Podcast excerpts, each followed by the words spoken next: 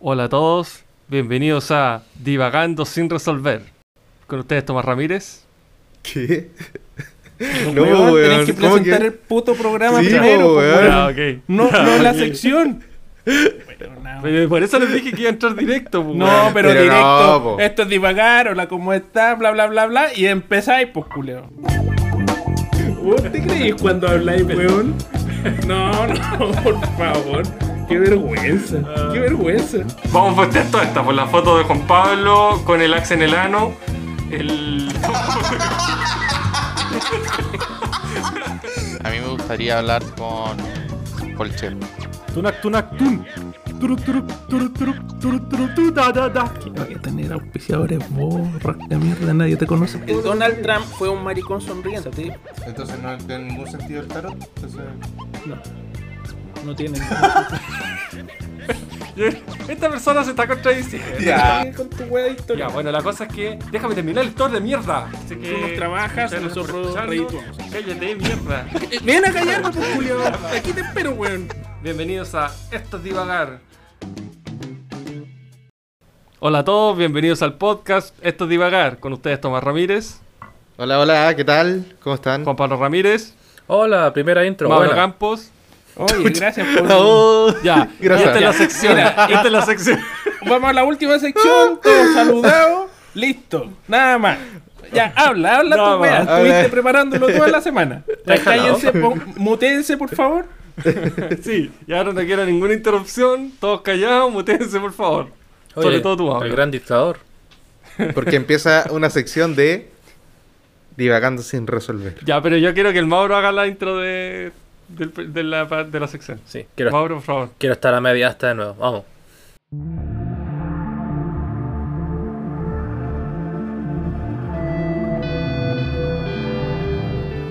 Aquí estamos juntos de nuevo en esta pequeña noche, divagando sin resolver con Francisco Ramírez.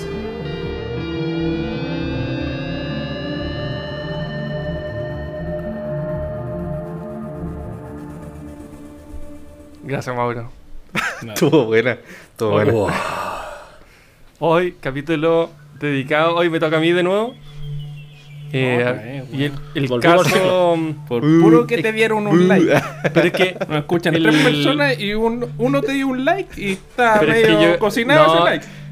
Yo creo que el, No que caso. Matute. No, sí. Yo creo que el caso. Yo creo que el caso Matute. Es que Prendió. no, de hecho, ni siquiera teníamos nombre esa vez, po. No, po. Fue la, la, sección segunda ni siquiera tenía nombre. Como que nos pusimos a hablar del caso, ¿no? Fue para el caso. Fue, Yo pa- me puse a hablar del caso. fue de ahí, po. No fue muy de ahí, preparado. de ahí que nació. Una vez que tú lo dijiste, ahí fue como, ah, pongámoslo. Claro, Entonces- ahí fue que salió. Entonces ahora ya este era mi caso bien preparado. ¿ya? Y esta noche les voy a hablar del el famoso caso Spiniak. Dale, dale, dale. ¿Han escuchado, ¿Han escuchado hablar de este caso? Solo, solo de nombre. ese weón hacía ejercicio ahí. Sí. Por lo Hacía ejercicio. Mm. Ah, Sí, hacía-. Hacía, varios ejercicios. Hacía varios ejercicios. Eran Ah, varios se ejercicios. pegaba unas Sí. duchas también, escuché por ahí. Así es, estimado personaje Y- del pelo del pelo parado. Eh, Francisco, Mauro tiene toda antes- la razón. Antes de que empecemos con la historia, eh, me imagino que vaya a contar esto, pero necesito saberlo al tiro. ¿Es verdad lo de la caca? Ah, Lamentablemente es cierto. Y de ahora les voy a pedir que tomemos el tema con harta ya, seriedad. pero también, otra Se cosa. acabaron las risas, se acabaron todo porque es un tema bastante serio, escabroso, donde varias gente salió Ya, dañada. pero otra vez, otro, quiero- pero- otro Entre esos vino una boba. Pero Pobrecito. Entre eso, el más afectado, Don Jovino. Como le digo mira, yo. eh, ¿Eso de la caca era baño o comida? Ya, pero weón, ¿me van a esperar que cuente o no? No. No, ya, ¿Él pero ¿Se bañaba algo- o se la Es que comía? Es no diferente. tiene el mismo impacto cuando Sí, yo lo cuento así a crear un ambiente y un clímax y Ya, ya, vamos con tu clímax. Ya, bueno, después te pregunto por Todo último. ya. empezó en 1996. Todo empezó en el año, ¿no? Eh, Claudio Spiniak era un eh, proveniente de la clase alta de este país, ¿ya? Al parecer inmigrante, no eran rusos, pero de esa zona. Eh, por eso el apellido Spiniak eh, eh, Valesky, algo así el segundo apellido. Ah, ucraniano. ¿Ya? Él, Mm. Algo así, sí. Eh, provenía, como decía, de la clase alta de este país, él desde su juventud, desde su niñez, fue una persona muy rara. ¿ya? Por ejemplo, un hecho que lo marcó, vamos, voy a tratar de contar este caso cronológicamente. ¿ya? A veces no va a ser posible, pero voy a tratar de explicar primero. Eh, este cabro siempre fue como medio porro. Sus hermanos eran súper inteligentes. Él estudió en el Grange School, ¿ya? familia de mucha plata. Ah, era cuico, cuico. Cuico, cuico, sí. po. Y un hecho que lo marcó, por ejemplo, que lo contó él mismo en una entrevista después, muchos años después, estando preso, es que una vez se peleó con uno de sus compañeros, ¿ya? Y, y el cabro le ganó la pelea, eh, y estando todos sus compañeros presentes, el weón lo, tira, lo dejó en el piso, el, el compañero, Ya. y lo meó, lo orinó. Así como para humillarlo. Ah, tenía una Entonces- fijación con la orina. No, pues. el- Quizás desde ahí partió, pues, fuera de weón. Puede Quizás ser. desde ahí partió, Pero no eso fue un hecho que lo- a él lo marcó mucho. ¿No dijo cuántos años tenía? No sé, 14 años por ahí. No, igual ya. 12, 14 años. Pero era, era chico. Este cabro, bueno, a pesar de ser porro, como que dio la prueba de actitud académica y le fue súper bien. Así como que casi puntaje nacional y el bueno entró a estudiar eh, ingeniería comercial en la católica. De hecho, uno, un, un datito rosa es que el famoso comercial de T-Club es el de la mesa, Sí. por el que es famoso el término la mesa de T-Club. Lo hizo él. Spiniak. Él fue, él se dedicó eh, mucho al marketing y él trabajaba en su empresa que no me acuerdo cómo se llama, era como frigoríficos, no sé cuánto, no sé, Ah, con no era razón habían frigorífico, tantos pero- cabros chicos ahí. Sí. Y, Es y que ¿cómo se esto llama? es una Y- concepción psicológica que nos va a explicar Tomás. po. La mesa Claro. larga eh, quería significar algo. Sí, po, una y, mesa de palo larga. y el té, y el té ahí diure- el puede té seguir diurético. Tomás. El té con los diurético, palos así largos. que ayuda harto, sí. Eh, este gallo, bueno, empezó a adquirir fama, era súper inteligente y le, fue le empezó a ir súper bien con la empresa. De hecho, era amigo del PPD Eugenio Tuma, que fue candidato hace poco, y, pero perdió la gobernación de, de la Araucanía. Estaba Oh. muy bien conectado. ¿ya? Eh, pese a su exitosa carrera, eh, Claudio Spini vivía una doble vida. ¿ya? Porque a medida que le empezó a ir bien en la vida, empezó a consumir mucha droga.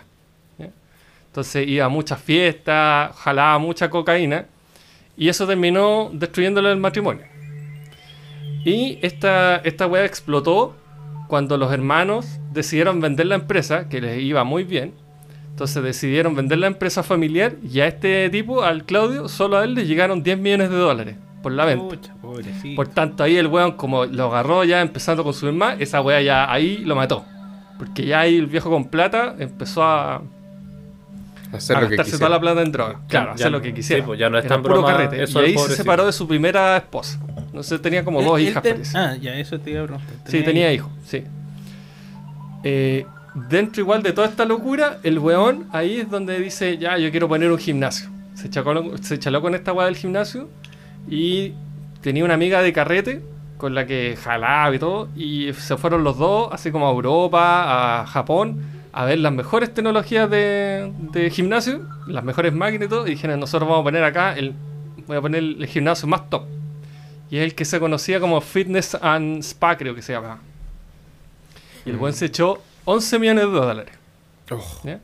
En la, incluso en la, en la inauguración estuvo el alcalde de Las Condes, me parece. Hubo varias celebridades ahí. El, el Jorge No me Evia que estaba animando.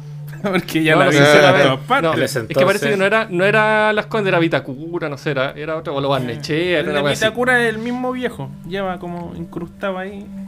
Jorge. 20 ya, años. Claro. Bueno, ¿y Eh. dónde empieza lo escabroso? Bueno, este weón ya se conocía, que iba a fiesta y todo, y este weón va, en algún momento se pega un viaje a Estados Unidos, y ahí lee un aviso, dentro, este weón consumía mucha pornografía, y ahí en Estados Unidos ve un aviso de, de sadomasoquismo, de un servicio sadomasoquismo, y ahí el weón como que caga. Ahí a este weón le queda gustando esta fiesta ya más sórdida. Bueno, todo esto explotó, el caso Espina, todo esto comienza eh, o por lo menos la parte famosa, eh, entre febrero y mayo del 2002. ¿ya? Este viejo vivía en Locurro y habían en la se empezaron a, a correr el rumor de que a cierta casa, eh, bueno, pasaban fiestas todos los fines de semana y, siempre llegaban taxis con, con cabros muy jóvenes.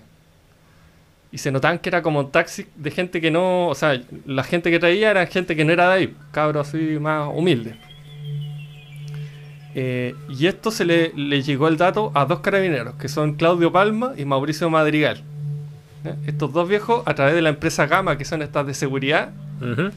Eh, les pasaron el dato a estos dos carabineros que eran de orden y seguridad, no eran nada especial. Estos carabineros que Claudio, andan en Claudio Palma, el comisaría. de CDF. Es como el CD. Después se cambió, de hecho. Y, y a estos viejos, a estos dos carabineros, les llegaron el aviso de que algo raro pasaba en esas fiestas. Y estos viejos, los dos carabineros fueron y, y, y se fueron a meter a la casa. Donde se iba a tocar el timbre. Oye, ¿qué está pasando acá? Y era una. Bueno, era mayo, ya, entre mayo y junio. Y dicen que estos pacos, lo, lo que más les extrañó es que este buen salió del Spinac, así como casi en bata y en chalas. Siendo que era casi pleno invierno. Y el weón así como súper asustado, porque él es de personalidad muy retraída. Entonces como que los buenos llegaron y dijeron, oye, ¿podemos pasar? Y bueno, así como, ya, ok. Y entraron y ahí cacharon que habían como dos jóvenes, no menores de edad, porque los buenos lo- les tomaron los datos y todo. Pero así como poniéndose la polera. Onda como que estaban en pelota y estaban vistiéndose rápido. Y ahí los buenos cacharon algo raro. Y bien, pero no vieron nada ilegal, sino que cacharon así como, oye, aquí se ve como un ambiente de parranda y como los buenos cacharon que eran cabros que no deberían estar ahí. po. Como prejuicioso. En esa época era raro. Sí. Y, y lo dejaron, bueno, se fueron. Pasó el tiempo y coincidentemente, eh, como seis meses después de que estos buenos ya tenían echado el ojo a Spiniak, de que seguían yendo cabros y todo eso, estos buenos, estos mismos locos, estaban haciendo mm, detenciones de auto ahí en la rotonda de los burros, creo que una, o bueno, por ahí, hay una rotonda. Pero es su joven. Y hacen, hace- hacen parar un auto, un Audi, y justamente era Spinac. Hacen un control de, de detenciones y estaba eh, Claudio Spinac, ¿ya? que iba manejando, y lo encontraron con 4 gramos de coca, y con él iba Patricio Gaña y otro hueón más. ¿Por qué es famoso Patricio Gaña? O sea, ¿por qué lo destaco? Porque este hueón era un conocido narcotraficante.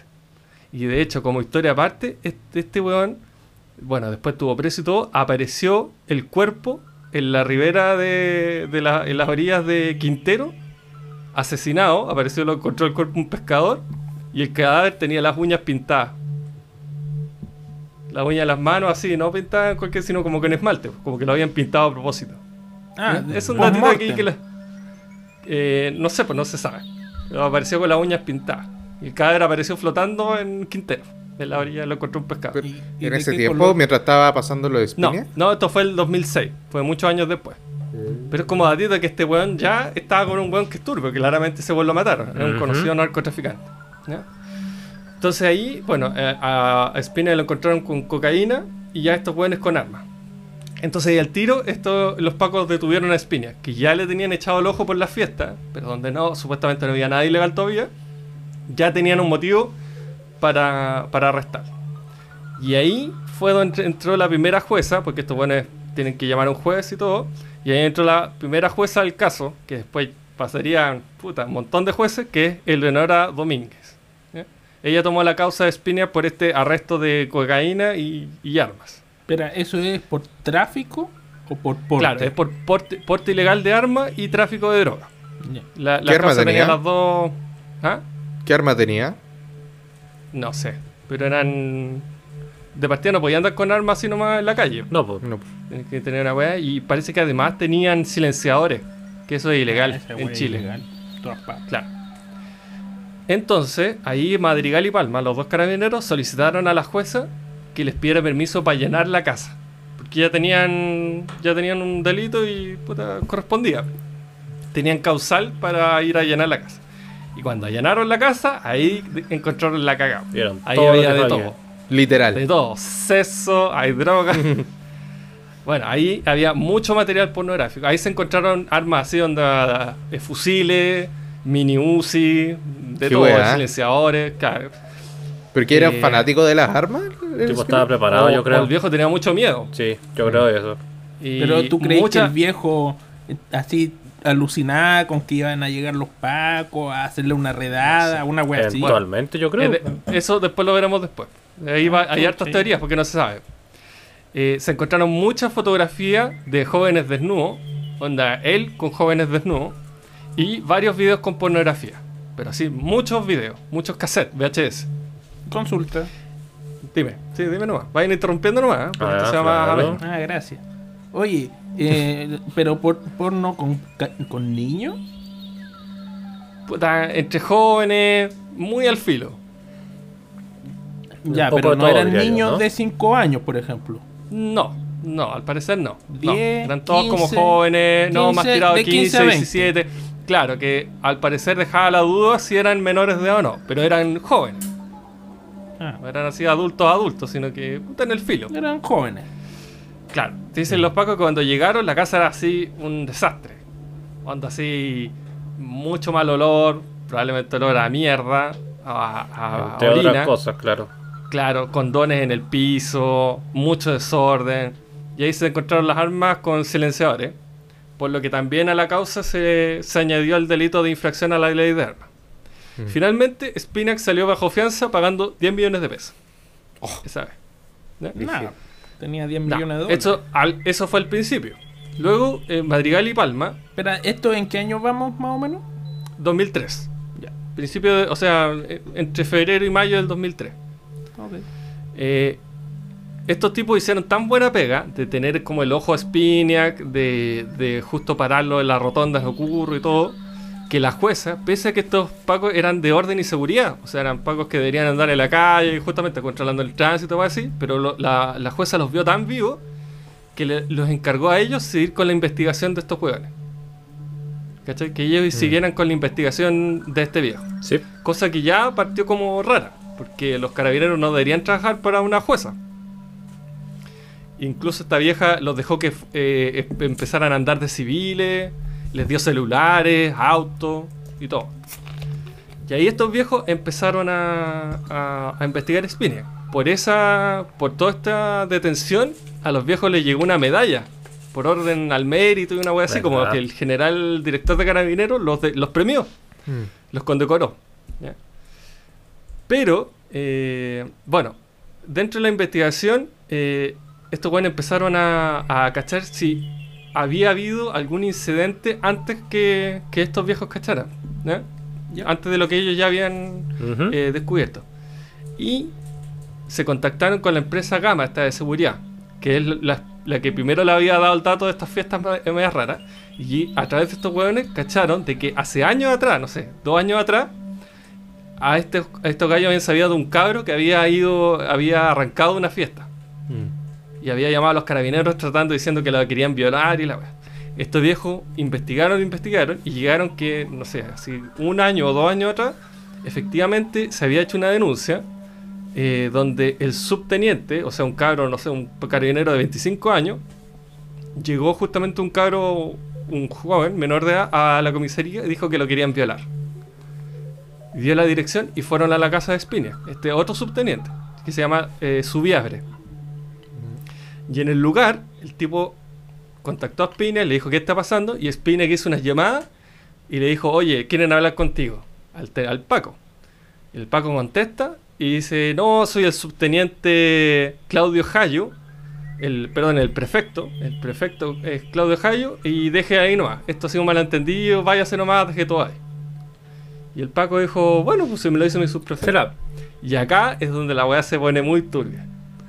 Porque se acuerdan que, re- se- no sé si se acuerdan, pero en el caso Matute, yo les comentaba que cuando pas- partió el caso Matute, uno de los primeros que tomó el caso fue un Paco, en retiro. Que había, tenía experiencia en resolver misterios y que había estado incluso en el caso de Alice Meyer, Y que que vio había el muerto algo así, ¿o ¿no?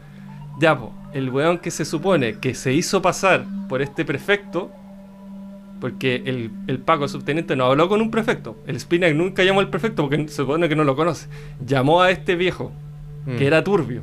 Mm. Y él se hizo pasar porque como era eh, Paco, ex Paco, él tenía todo, ya tenía claro quién era el jefe y toda la weá.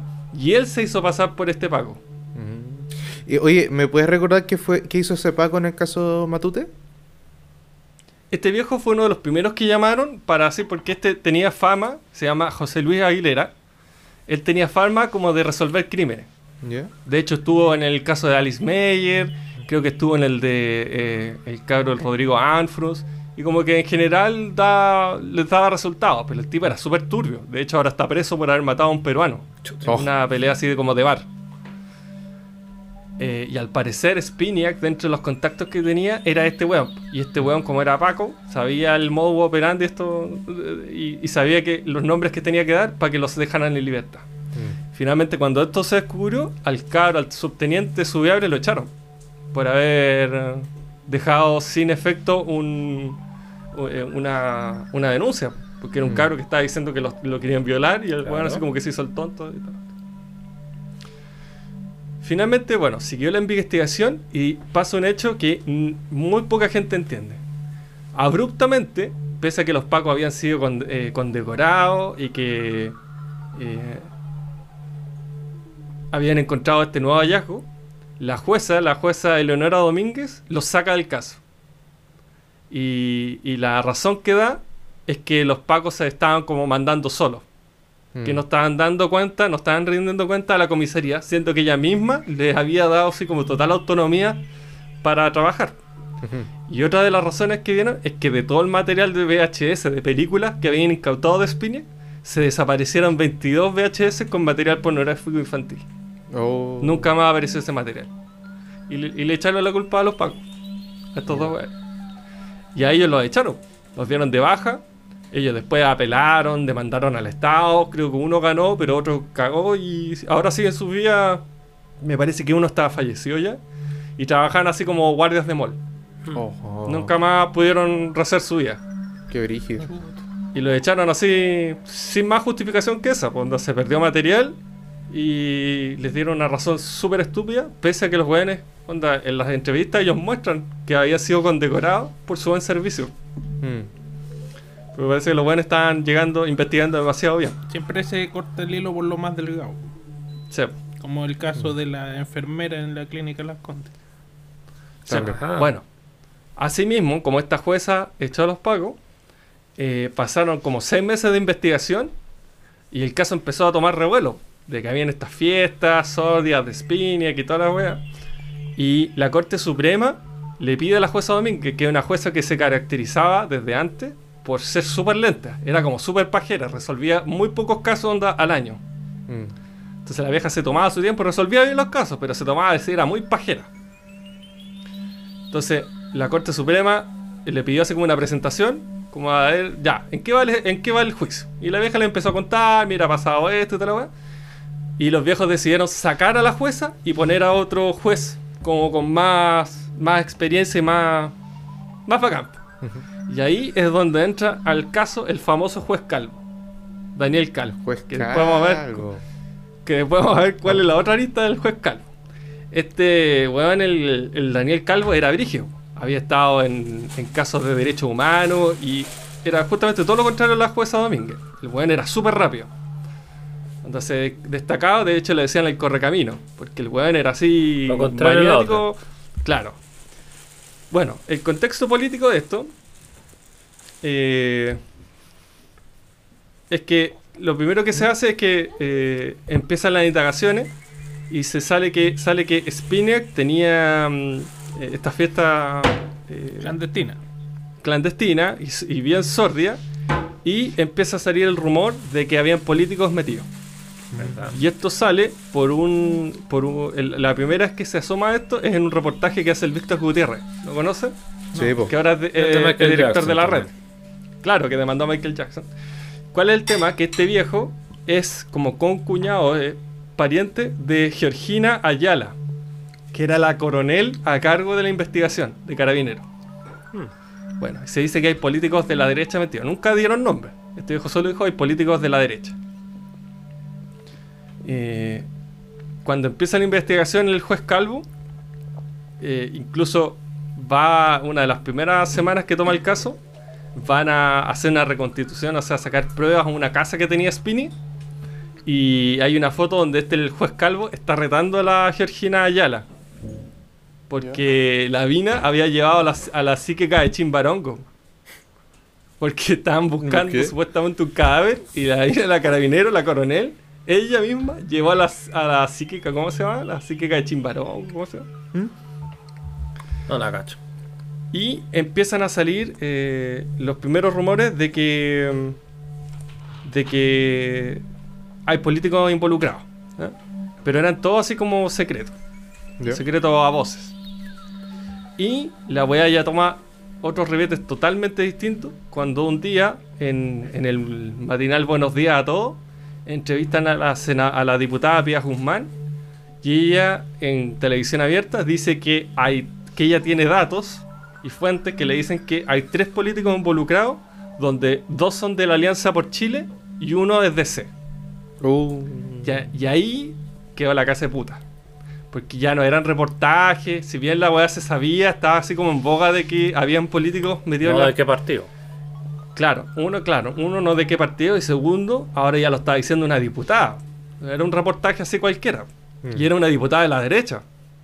Sí, e- era RN. Para ponerlo en contexto, en este en esos años, el presidente de RN, o sea, del partido de la Vía Guzmán, era Sebastián Piñera. El vicepresidente era Rodrigo Hinspeter. Y el presidente de la UDI era Pablo Longueira. Para que cachen. Y todavía es vigente estos cabros. Pablo Longueira puso, armó la casa de puta.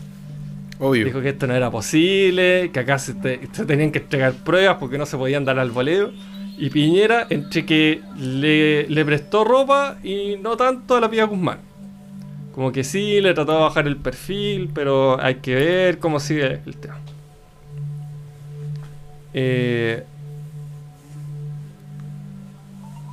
entre esos, eh, por ejemplo, Pablo Longueira eh, despoticaba contra Georgina Ayala, que era la condenada, porque eh, evidenció el parentesco que tenía con Víctor Gutiérrez, ¿ya? que había hecho el, el primer reportaje donde, donde eh, se nombraba Spinac. Eh, bueno, Pia Guzmán, ¿por qué causó tanto revuelo y por qué ella se metió al, a la lista? Eh, es porque ella trabajó siempre, bueno, ella es abogado y siempre trabajó en, en, en la organización Paz Ciudadana, ¿ya? Que es una gran promotora, bueno, es una ONG o una agencia que lucha contra justamente abuso a menores y está muy metida en el tema de procesal penal. Paz Ciudadana no Y- es lo que te llega cuando. como los seguritos. De las Claro, comunas. sí, pues, justamente. ¿En las Eh, eh, están metidos, sí, pues, están metidos en el, en el orden y seguridad y todo eso. Entonces, se supone, lo que cuenta después más adelante Pia Guzmán, es que a ella le llegó el dato de Claudia Fuentes, que es directora de la Fundación Alerta y Respuesta contra el Abuso Infantil, ARASI. Y la teoría, o sea, lo, lo que se supone que pasó es que los niños que estaban siendo abusados por Spinac fueron a hablar con la jueza Domínguez. Ya. ¿ya? esta primera juez del caso, y ellos vieron que la jueza no los pescaba. Entonces cruzaron la calle y esta Arasi, que es la alerta y respuesta contra el abuso infantil, Ujú. queda así como al frente de la oficina que al frente de la jueza, y estos caros fueron a denunciar a ella. Después de que la Pia Guzmán dijo todo esto, ella nunca se retractó. Eh, estaba en conjunto con el otro senador de DC, Patricio Walker, y esta mina Claudia Fuentes.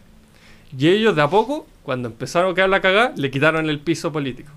Como que los dos se empezaron a tirar para atrás. Esta mina, la Claudia Fuentes, empezó a decir, no, yo nunca le dije a Pia Guzmán. Yo en verdad lo que le dije era que podía hacer.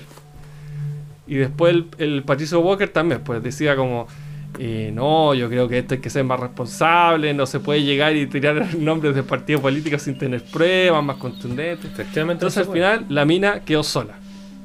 Y esto resultó en que finalmente Piñera le pidió la renuncia. O sea, o ella renunció y puso su cargo a disposición y la sacaron de todos los partidos políticos. Nunca más fue una reelección.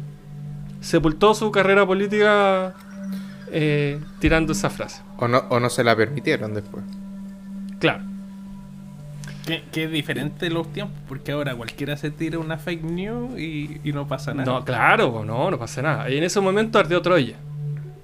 Sobre todo es que- el respaldo de... Más que fake news, Sí. no sé si era fake news o. Es que si no no, se lo puede permitió- po. Sí, pues, pero ¿por qué no lo pudo respaldar? Pues? Lo que pasa es que en ese momento todos le quitaron el piso político.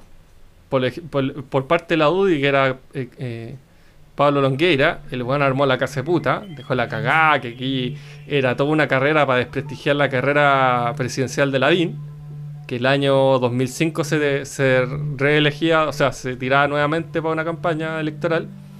Entonces que esto era parte de una campaña de desprestigio.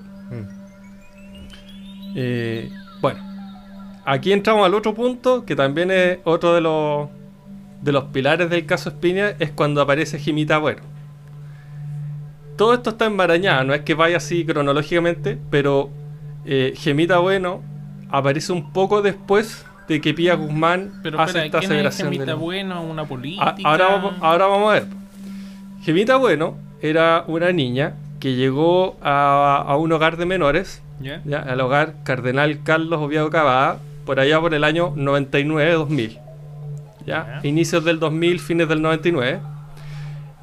Al- y el cura que lo que, que administraba ese, ese hogar es José Luis Artiagoitía, Más conocido el como- cura Jolo.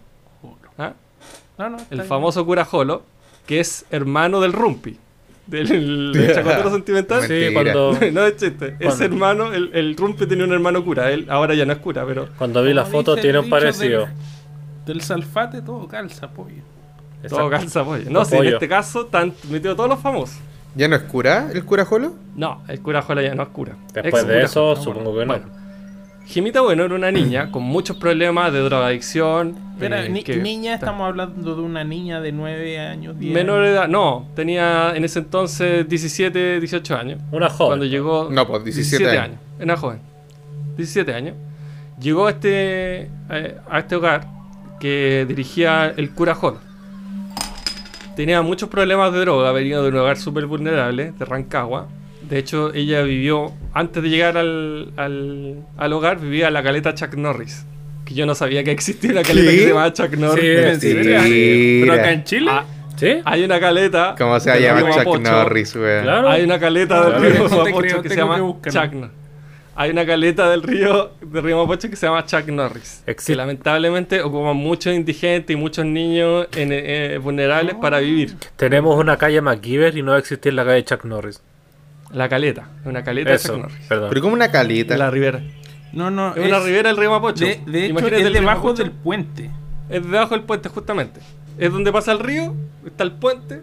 Qué Ahí se la, forma- que la, la foto. Ah, Después pero la es un, es un nombre como informal. Pero se conoce así, pues. Claro, como la caleta, chale- la- caleta Chuck La caleta Chuck Norris. La- o sea, la aparece, por ejemplo, buscar. en el acta, en el acta del juez aparece, eh, Gemita Bueno vivió en la caleta Chuck Norris. No es un nombre que le estoy poniendo yo. que le- Se le dice así, se le conoce así.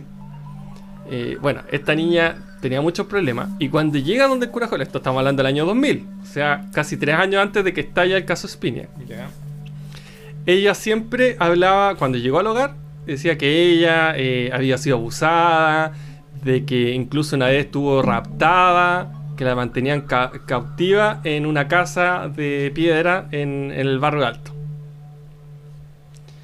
Eh, y le contaba estas fiestas que eran súper sordias y tal. Eh, y el, cura Jolo se quedó con eso. Bueno, pasó el tiempo. Y cuando empezó a estallar el caso Spiniak, que a todo esto todavía no cuento qué es lo que era el famoso caso Spiniak, pero cuando empezó a estallar, eh, el bueno empezó a cachar las relaciones entre lo que le había dicho la gemita bueno con lo que estaba pasando en la tele.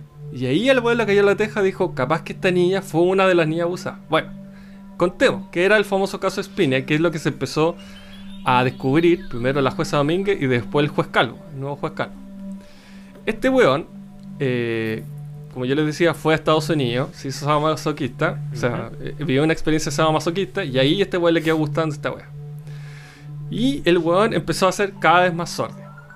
Cuando inauguró su, su gimnasio, claro, eh, empezó a llevar a, a jóvenes a tener fiestas y las fiestas se empezaron a poner cada vez más sordias.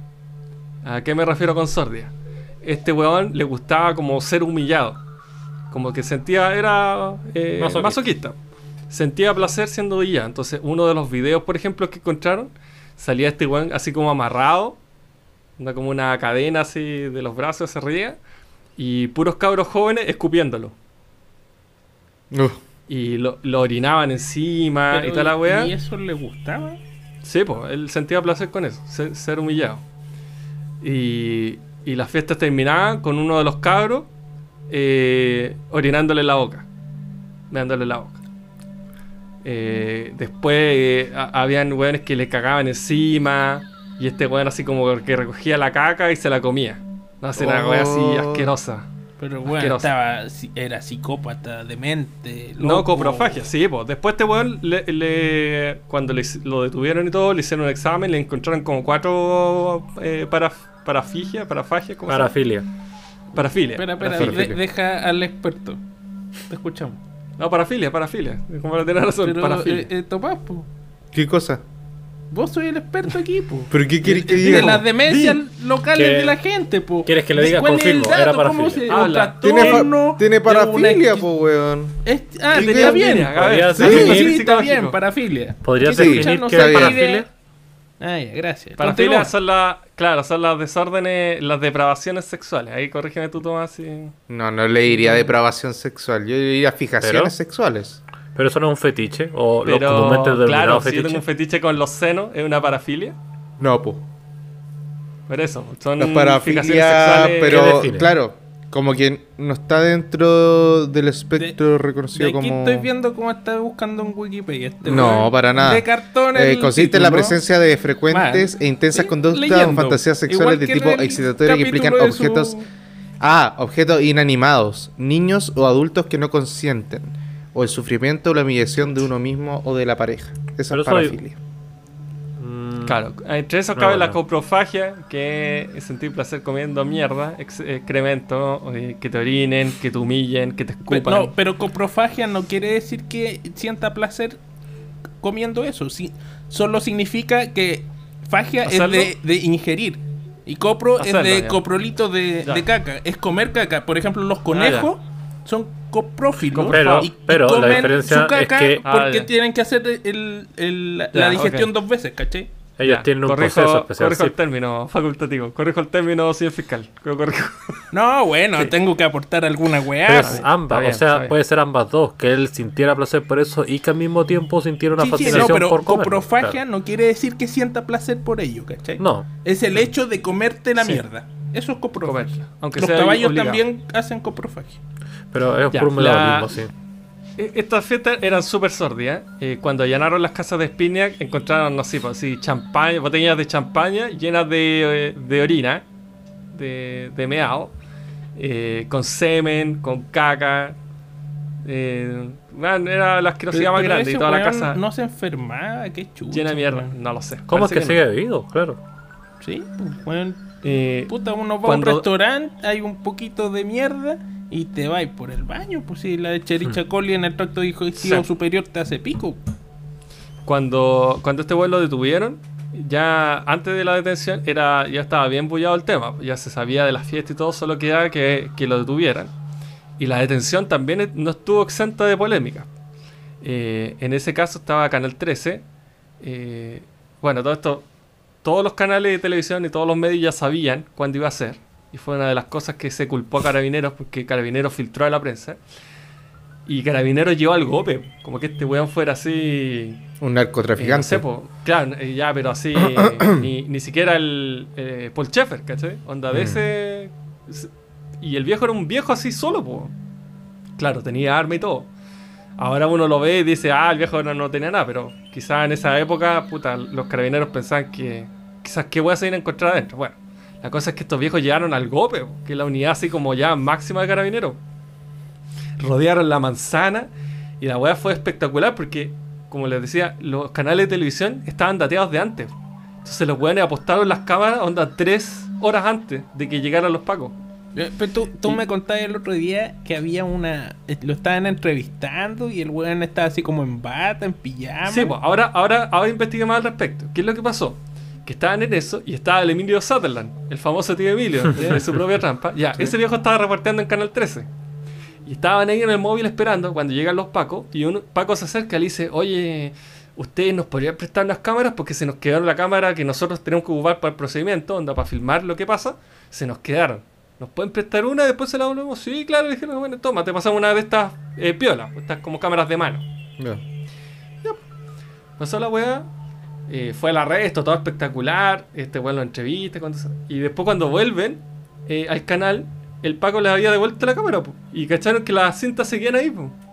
Y los buenos la empiezan a ver y estaba todo grabado. Había quedado todo cuando los Pacos entran. Y el weón así como que estaba en la cama, así como para la cagada.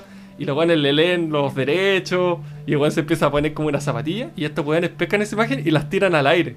Sí, o sea, bueno, no en Ah. vivo e indirecto porque ya están. Claro. Pero las tiran así onda en el noticiero. Ah. Imágenes exclusivas de la detención de Spinner. Ah, ¿y Eran eso aparece en YouTube? Weón, es una de las cosas que yo les voy a decir. De este caso no hay nada. Tú buscas caso Spiniak y para toda la información que hay está la detención de Spiniak, la entrevista a Gemita Bueno, eh, la entrevista al juez Calvo cuando renuncia, la cámara indiscreta que le hacen cuando lo dejan ver como homosexual. Todo, no hay nada. Es impresionante para hacer un caso tan bullado. Por ejemplo, en Mauro, cuando habló de Alice Meyer, tú te ponías, imagínate, un caso del 85, ¿cuándo fue ese caso, Mauro? ¿Del 80? Sí. Y tú te ponías a buscar a Alice Meyer y está lleno de videos. Entrevistas, eh, informe especial. De esta wea que fue el 2003, no hay nada. Nada. Hagan el ejercicio si no me creen. Oye, pero Bueno. nuestro enviado especial de la Deep Web puede meterse o no? Sí, claro. Nos va a dar respuesta después. Espera, ¿quién es nuestro enviado especial? ¿Juan Pablo o Tomás? Oye, No ¿Por sé. qué yo? Yo no. Sí, uno de ustedes dos decía que se metía a ver. Ah, el Tomás. A, a comprar órganos. En algún capítulo salió. Yo dije que me- una vez lo intenté. Y me bajé. Ópera, creo que se llama. ¿O Ah, no? el Thor, No, no, Onion. el Onion, de Onion, Onion. Router. Sí. Ya, pues. Sí. Apúrate, te Y esperamos. ahí quedó marcado en el mercado negro. Ya, pues la cosa es que. eh, no sé en qué punto iba. Bueno, Gemita Bueno. Gemita Bueno, eh, ya les dije, ya, estalló el caso. Nos pusimos en ese, en ese periodo. Cuando Sí. estalla el caso y se hace ya conocido a nivel nacional, está todos los días en los noticieros. Pese a que ahora tú vayas a YouTube y no aparece ni un reportaje. Ya, pero en ese entonces salía puta todos los días. Pues, las fiestas sórdidas. Eh, Pía Guzmán después apareció diciendo que habían políticos. eh, quiénes serán, quiénes- cómo eran las fiestas. Cada vez eran más sórdidas las weas que aparecían. Y este viejo, una de las weas que tenía era que tenía muchas casas. Bueno, tenía mucha plata, el Spinner. Pero era muy raro que tenía muchas casas. Sea, sí, casa en la Rayán, casa en Locurro, casa en Providencia, casa en Las Condes. Y en todas partes dejaba la cagada, así, onda echar Mm. mierda a las weas y todo. Entonces, eh, ahí el cura Jolo, cuando empieza toda esta wea mediática, cacha que el relato que le había dicho Gemita Bueno calza con lo que. Ahora, él dice que Gemita Bueno nunca le dijo nombres, nunca. Mm. Pero sí le decía que, que un viejo había abusado de ella. y. Y ahí el cura Jolo llama a la Pía Guzmán. No sé cómo se consigue el número. Y dice, yo tengo una niña que podría estar involucrada en esto. Y ahí Pía Guzmán eh, se contacta con el Sename y finalmente va al Sename y entrevista a la Gemita Bueno. Ahora, cuando Gemita Bueno hace su declaración, ella ya era mayor de edad. Mm. Que ella- había eh, esto- eh, ella la habían abusado, lo que ella cuenta, como 5 años atrás. Claro. Que mucho antes, casi 10 años atrás de lo que pasa el, el caso Spinner. Mm. Las fiestas explotaron en el 2003, pero según esto, el viejo estaba desde el 90 y tanto haciendo fiestas. Sí, Claro. está bien. Entonces, ella ya no podía entrar como al Sename, porque ella no es menor de edad. Mm. Por tanto, el Sename ahí no puede hacer mucho. Pero todo estalla cuando, eh, bueno, empiezan a hacerse famosos y eh, Canal 13 entrevista a Gemita Bueno, y en la entrevista súper famosa, Mm. donde aparece ella, pero eh, camuflada. Aparece solo la silueta, como la sombra, no la- y la voz distorsionada para protegerla. Y Canal 13 dice que ella es la testigo G, G de Gemita. Mm. Y no, no, la- no habían dado nombre. Y ahí ella da cuenta de que eh, a ella habían abusado un político. Perdón, un, un paso antes. Eh, a ella va a declarar con el juez Calvo. Cuando lle- llega todo esto a Pía Guzmán y el cura Jolo dice, vamos a declarar a- con el juez Calvo. Y el juez hace una weá que después fue considerada súper trucha porque como ya se tenía el antecedente de que habían políticos, en lo que hace el juez es imprimir varias fotos de todos los políticos así como conocidos y se las pone a Gemita Bueno. Y le dice, ¿reconoce a alguno? Y ella reconoce a dos. A Jovino Novoa y al Nelson Ávila. No. ¿Se acuerdan de Nelson Ávila? Sí. No, no, el Nelson de Nelson Ávila Ávila. Es un radical, un viejo que era bueno para hablar y... Ese era se un parecía a los los 90. profe de religión de la. del Sí, era muy... Exactamente, sí. Era muy parecido. Ahí lo pueden buscar ahí el Nelson Ávila del Partido Radical. Ah, sí, pues este salía como mentiras verdaderas, po, ¿no? Sí, pues sí fue... Era alguna que ahora sí. Senador ella con C. identificó ella ella identificó a estos dos viejos del Nelson Ávila dijo no él- yo nunca estuve con él porque a él le gustaban los jovencitos le gustaban los hombres vi varias veces que se daba besos con Spiniak pero a este caballero yo lo conozco al revés y al derecho. Y era Jovino Nova dijo no a él puta era prácticamente mi marido esas son las, las palabras de ella. Entonces ahí el juez Calvo toma conocimiento de todo esto y lo deja en la causa. Y pasan semanas y Canal 13, no sé cómo se sabe todo esto, probablemente leyeron el expediente cuando se hace público y la entrevistan. Y como les digo, la entrevistan así de forma protegida y todo. Y ella dice al aire, en Canal 13, en un noticiero, dice, a mí abusó Jovino Nova de mí. Y ella no tenía idea que se llamaba Jovino Nova antes de esto. Solo dice, yo descubrí el nombre de este caballero cuando me mostraron la foto y me dijeron que era senador de la, de la República. Ella no tenía idea. Y la verdad es que sale al aire eso, po. En canal, en canal 13, en un noticiero, eh, está testigo inculpando a Jovino Novoa en vivo. Y ahí, ahí sí que quedó la casa de puta. Porque ahí ya salió Pablo Longueira eh, diciendo que, mm, que esto era imposible, eh, que, ¿cómo se llama? Que esto era incluso, Un estoy, quiero- estoy buscando la cita, claro, no, todo era un montaje, todo para desprestigiar a, a Joaquín Lavín, que esto no se podía hacer. Incluso él habla en un momento, estoy tratando de buscarla acá, pero no lo encuentro, de que Jaime Guzmán se le había aparecido en un sueño a decirle que este cura, No. porque el cura Jolo se hizo famoso, que este cura venía del demonio y, ahí se fue todo. todo Eh, vuelto Era loco. la misma especie del pajarito de Maduro. Que le vino Claro. a hablar Jovino- de Chávez. Claro. Jovino Novoa, mutis por el forro, por el foro. Nunca dijo nada. Bueno, otro de los antecedentes, otro de los antecedentes, eh, el cura Jolo, antes de que se hiciera todo esto mediático, cuando Gemita Bueno eh, llega al hogar, el año 2000, eh, la lleva a la consulta de la doctora Cordero.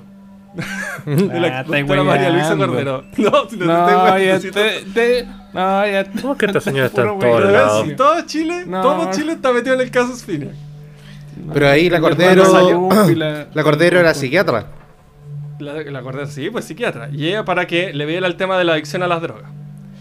Cuando estalla todo este caso, Spinac, bueno, múltiples entrevistas, la, eh, la doctora Cordero eh, declaró en noviembre del 2003 que la justicia debe creerle a Gema. Ese era el titular de la entrevista, donde ella dice que es todo verdad y traducción. Pero en abril del 2004, o sea, menos de un año después, menos seis meses después, el titular es Doctora Cordero pide perdón a Novoa y dice que Gemita Bueno es mitómana.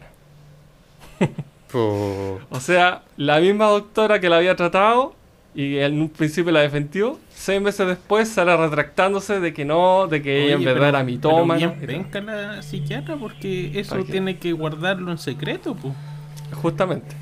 Bueno, esta, este caso lo que menos tuvo es respeto contra las víctimas, sobre todo contra Gemita Bueno. Toda su vida privada fue ventilada sin ningún eh, pudor, solo para sacar del lodo a, a la gente en la que ella estaba eh, Metida. indicando como sus abusores. Oye, Por ejemplo, eh, una de las cosas... No, no, que yo encontraba que estaba bueno como para hacer un, un corte, ¿no? Y volver Ya después un corte. de la- Hagamos un corte. del temita. Que ¿Temita quedó con así como, quedó como ser redondito tu, tu mensaje. Hmm. Mensaje de amor. Tu mensaje de amor. Entre otras cosas. No, Vamos con eh, una pero, po. pero ¿Alguien quedaste, de- ¿cachaste dónde quedaste o no? Para que lo sigáis comentando después. Sí, sí, claro. Ah. Después- Vamos la con una canción de. Cannibal Corpse. eh, Coprofagius. ¿No? ¿Quién, se, ¿Quién se tira un temita? Si el tamaño no está listo, yo tengo algo. Dale, mamá. ¿Sí? Dale. Bueno, ya. Para que el Tomás una vez me dijo que echaba de menos esto, voy a traer otro tema de un videojuego bastante bueno, instrumental con voces hermosas, del juego. Hades, bien popular, se llama In the Blood.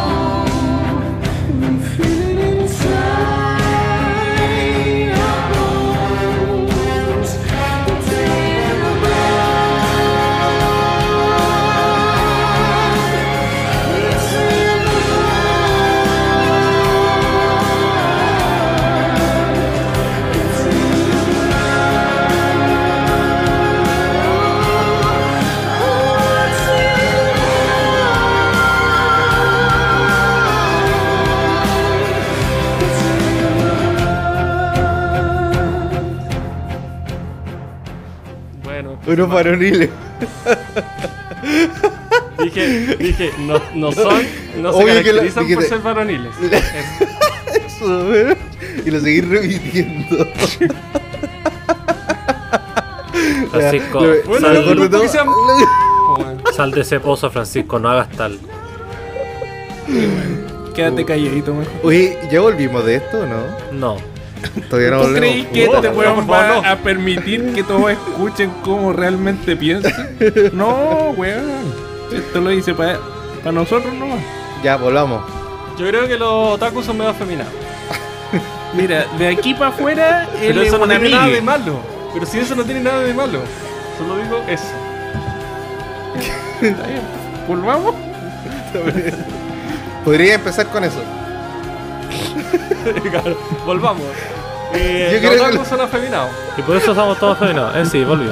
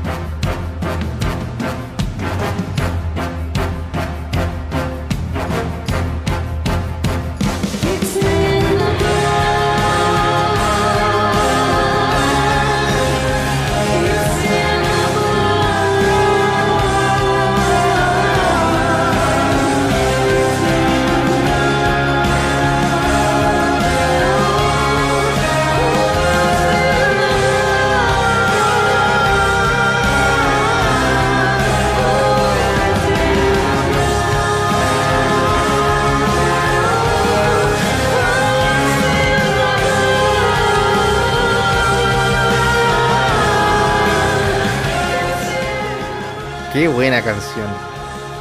Súper buena, Juan. Pablo. Me trajo ese ¿Cierto? recuerdo de, de no, Hades. no me parece. Hipócrita más grande, mierda. Oye, qué buen, qué buen juego. Oye, la cagó las gráficas. Oh, alucinante, weón. No, le hace ese el ¿no? juego. Estoy Sí, rodeado de hipócritas. una dinámica, una continuidad en la historia. Puta, no, maravilloso. No, realmente se lo recomiendo. Hades, como el jugo de soya. Exacto. Es como el juego antes. No, Hades, Hades, el jugo de soya argentino. Hades, es súper rico. Antes. Nunca han probado Ah, el de de ananá. El, el, el, el, el Hades de ananá, que es de piña, porque le dicen ananá, y bueno, el ahito es exquisito. Ya no lo venden porque es transgénico, la gente no come transgénico. Pero el Hades era exquisito, weón. ¿Era Hades o Andes? Eh, Hades. Hades, Hades. Hades. Hades, como Pero el juego, pues, weón. Hades. Pero sin Eh, H. sí, pues es sin H, ¿verdad? Sin H, era Hades. O con como el H el infierno. juego. Yo pensé que era El con, con H, H, era- pues, weón. Ah, Pensé que era antes. Ah, pensé que los Hades. favoritos eran antes. Entonces, ah, ¿es Hades como, como Hades del infierno? Exacto. Pero Mira, no tiene nada que ver, pues, sí. que era como el infierno y hablando- no como los jugos. Y hablando del infierno, sigue con el infierno de Gemita Bueno, por favor. Ah, sí, pues ¿quién se fue al infierno al final? Está, eh, Spinac está vivo o está muerto. Spinac, hasta donde yo sé, sigue vivo. Está. eh, fue condenado a como 8 años, en un principio, 7 años. Y después la Corte de Apelaciones, la Corte Suprema, le aumentó la pena como a 10 años. ¿Ya? Y eso fue el 2004, 2005 me parece. O sea, él salió en libertad el 2015. Y ¿Ah, ahora vive en el libertad? sur. Sí, por supuesto, la justicia Es- chilena. Es más, Eh, él vive, creo que en el sur, eh, ya en, en retirado, obviamente de vía pública total. Y entiendo que está dedicado a apoyar a ONGs contra el abuso infantil.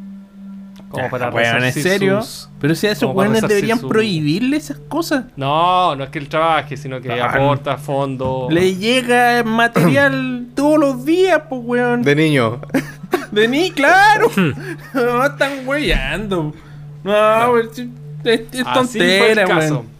Ya, pero bueno, Bueno, vuelvo a contar. hagamos la corta para no, para no entrar en detalle, porque en verdad este Por caso favor. tiene muchas. No, pero si necesitamos aristas. detalles. Pero si estamos Bueno. recién volviendo a la segunda parte, pues, weón, ya te quería ir. Eh, Gemita Bueno eh, ya estaba en boom. Era famosa, todas la querían entrevistar. La tercera fue el medio que más eh, eh, cuñas sacó, más reportaje.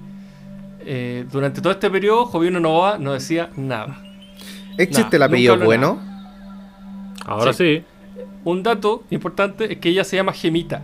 Porque mucha gente pensaba que era como un diminutivo y le decían Gema Bueno. No, ella se llama Gemita. Ya, ¿ya? Ya. Eh, gracias. cuando se hizo. Es que No, no, o sea, es, es como, es como la, la iglesia Santa Gemita que queda ahí en Suecia. Ah, no sabía. ¿Nunca han ido? No. Esa, no. esa iglesia es súper famosa, ¿sabéis por qué?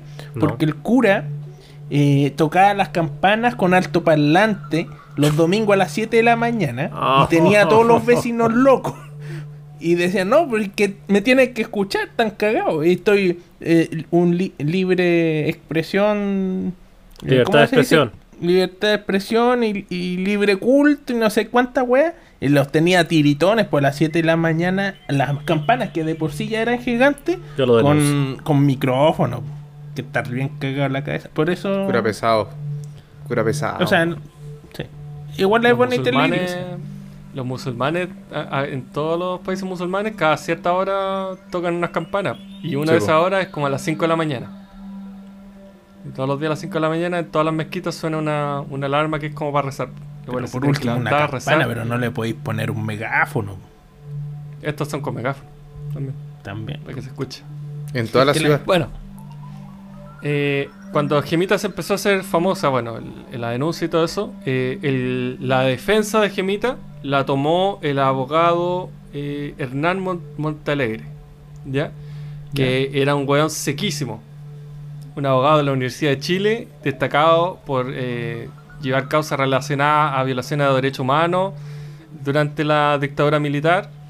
Eh, y dijo que él la iba a representar por, lo terrible del caso y a pro bono, o sea, totalmente gratis. Eh, dentro de este caso, después, bueno, no sé si contarlo cronológico porque son tantas aristas que nos vamos a perder, pero quizás vale la pena contarlo ahora.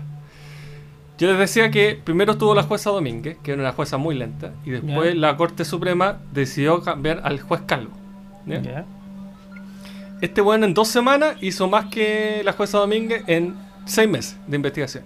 El buen se puso a, bueno, tomó la declaración de Jimita Bueno, mandó a, a buscar y, a- y hizo declarar como a cuatro jóvenes más. eh, hizo Espera, tengo no una solo- duda. Él, él es el juez del caso, pero Sí, que un ministro en visita. no, se supone que los fiscales tienen que hacer esa pega de ir a entrevistar. Ahora es así.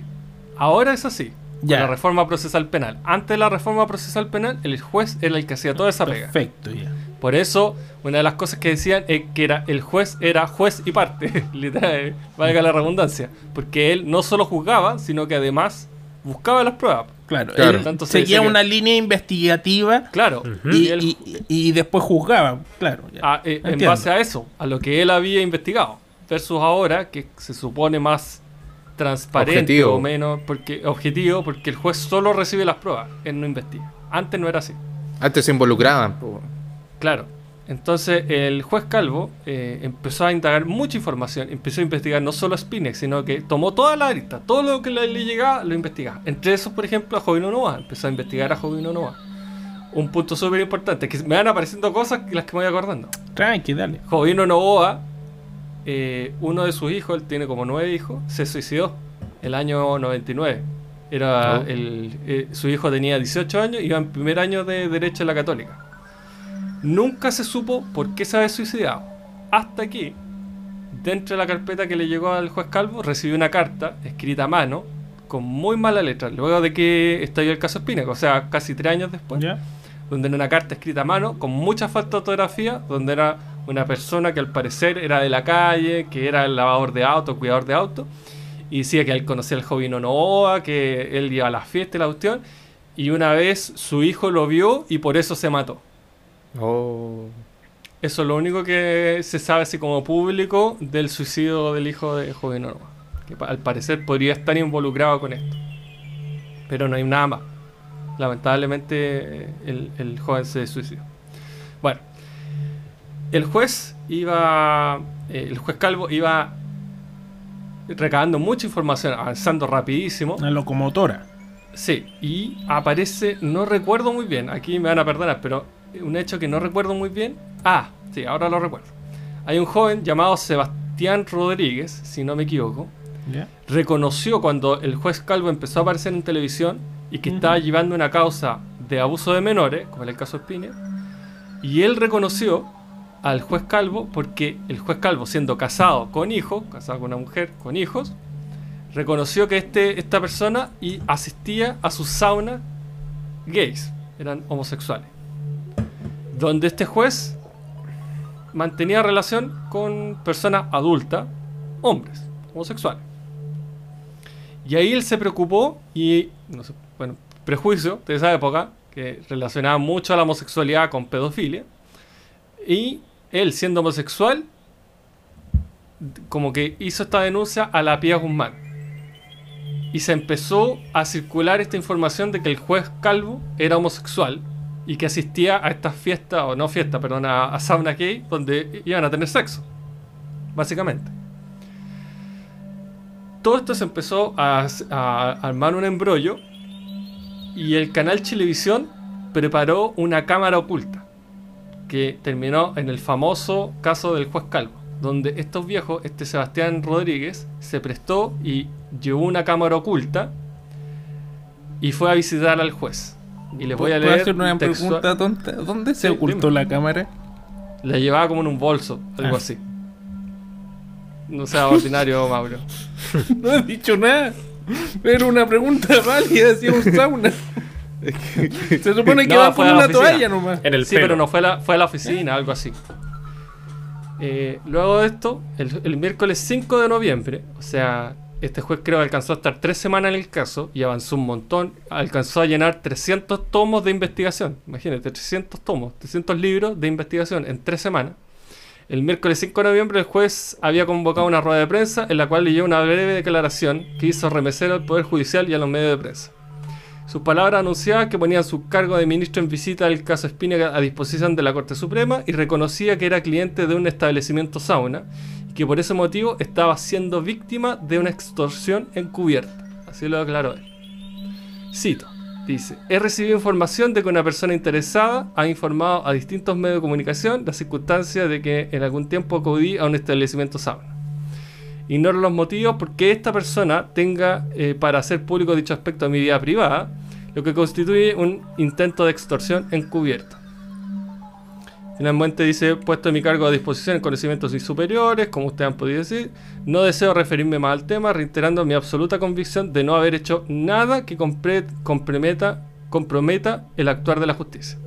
En resumen, él está diciendo, sí, yo hice algo, oculté, es parte de mi vida privada, pero no cometí ningún delito, porque eran toda gente mayor de edad. Lo cual es verdad. Sin embargo, la bomba estalló al mediodía siguiente cuando en el noticiero de televisión emitió una entrevista a Sebastián Rodríguez, el joven homosexual que regentaba el sauna, o sea, dueño del sauna al que asistía el juez. Este joven dice, él, el juez Calvo, iba solo al sauna y se encontraba con otros clientes que están en la misma parada que ellos y tienen relaciones en el lugar. Era un sauna gay, en el cual explícitamente la gente iba a tener sexo.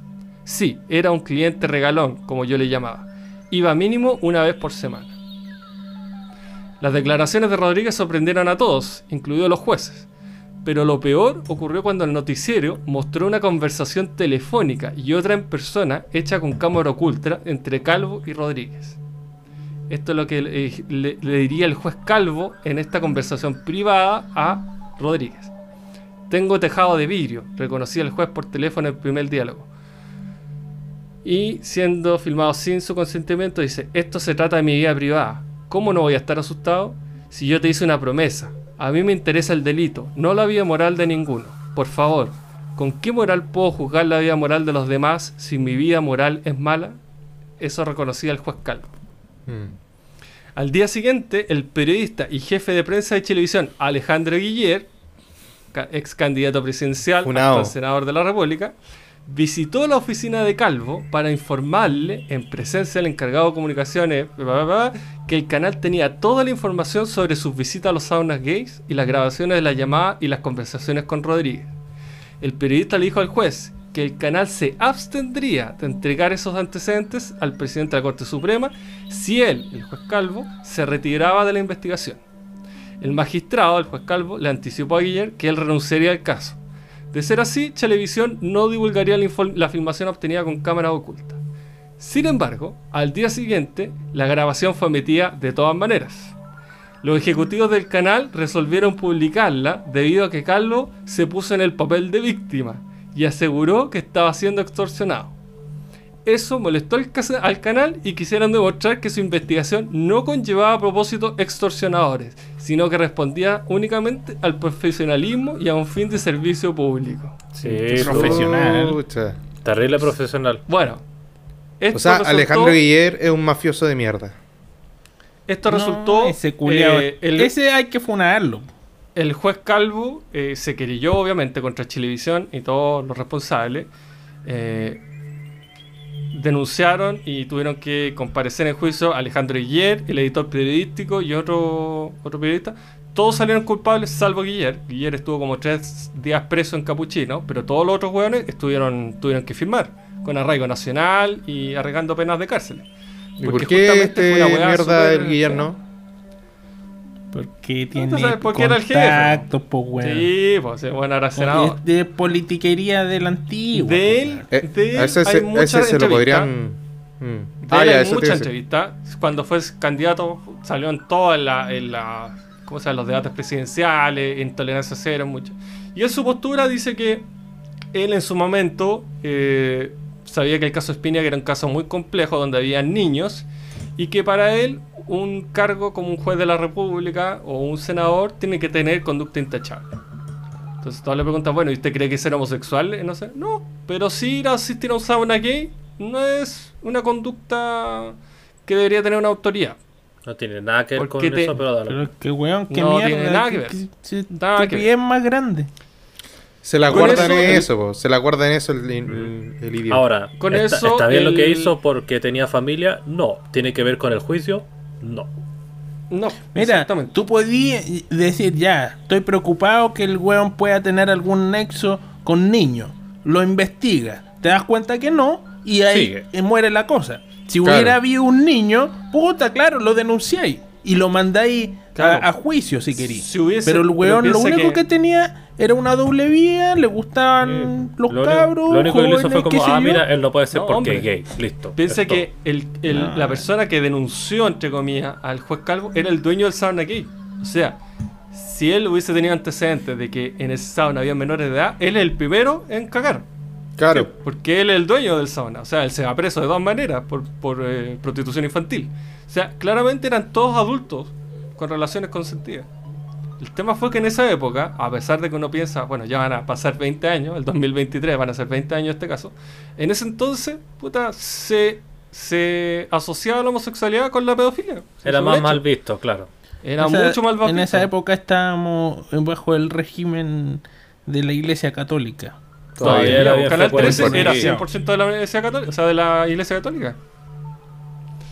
Bueno, eh, entre todo este esta maraña, eh, el abogado que yo le decía, Hernán Montaler, este ah, eh, abogado muy reputado, toma el caso. Ah, bueno, y el juez Calvo lo sucede eh, el juez Sergio Muñoz. Espera, pero también- el juez Calvo se inhabilitó, Sí, lo inhabilitaron, re- él renunció No, él, él renunció al voluntariamente. caso, sí, y el Poder Judicial después lo amonestó con cuatro meses, una anotación negativa. Y, por dejar el caso. Sí, no, eh, no sé, no sé en realidad, por, eh, no sé cuáles fueron las causas, pero lo que resultó finalmente es que él tenía una trayectoria que iba ciertamente en ascenso. Él ya, eh, me parece que era juez de la Corte de Apelaciones, y iba de todas maneras a Corte Suprema, y el weón terminó siendo fiscal hasta hoy en día. O sea, le bajaron cargo de todo. Cagó para siempre su carrera eh, de funcionario. Eh, y su caso lo tomó el juez Sergio Muñoz, que también era un tipo, si bien no con una carrera tan prometedora como la del juez Calvo, pero sí un juez bastante diligente. Él tomó eh, el caso Spini.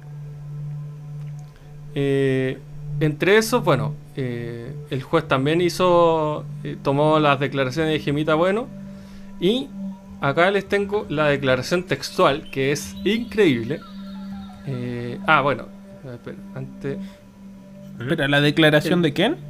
de Gemita Gemita Bueno? Bueno, la, la- la declaración como más, más cruda. ¿Ya? La tesis de la UDI era que las acusaciones eran un complot para arruinar la carrera política de la carrera per- perdón, presidencial de Joaquín Lavín. Les decía, se tiraba como en dos años más, el 2005. Lo raro es que nunca se atacó pres- al presidenciable, nunca se atacó a Joaquín Lavín, sino solo a Claro. Jovino Nova y Nelson Ávila, que era del PP, perdón, era Partido Radical. Jovino había sufrido el suicidio de su hijo eh, años antes, el 98 y 18 años. El testimonio que dio Jimita al juez Muñoz, ya se había ido el juez Calvo, fue el siguiente.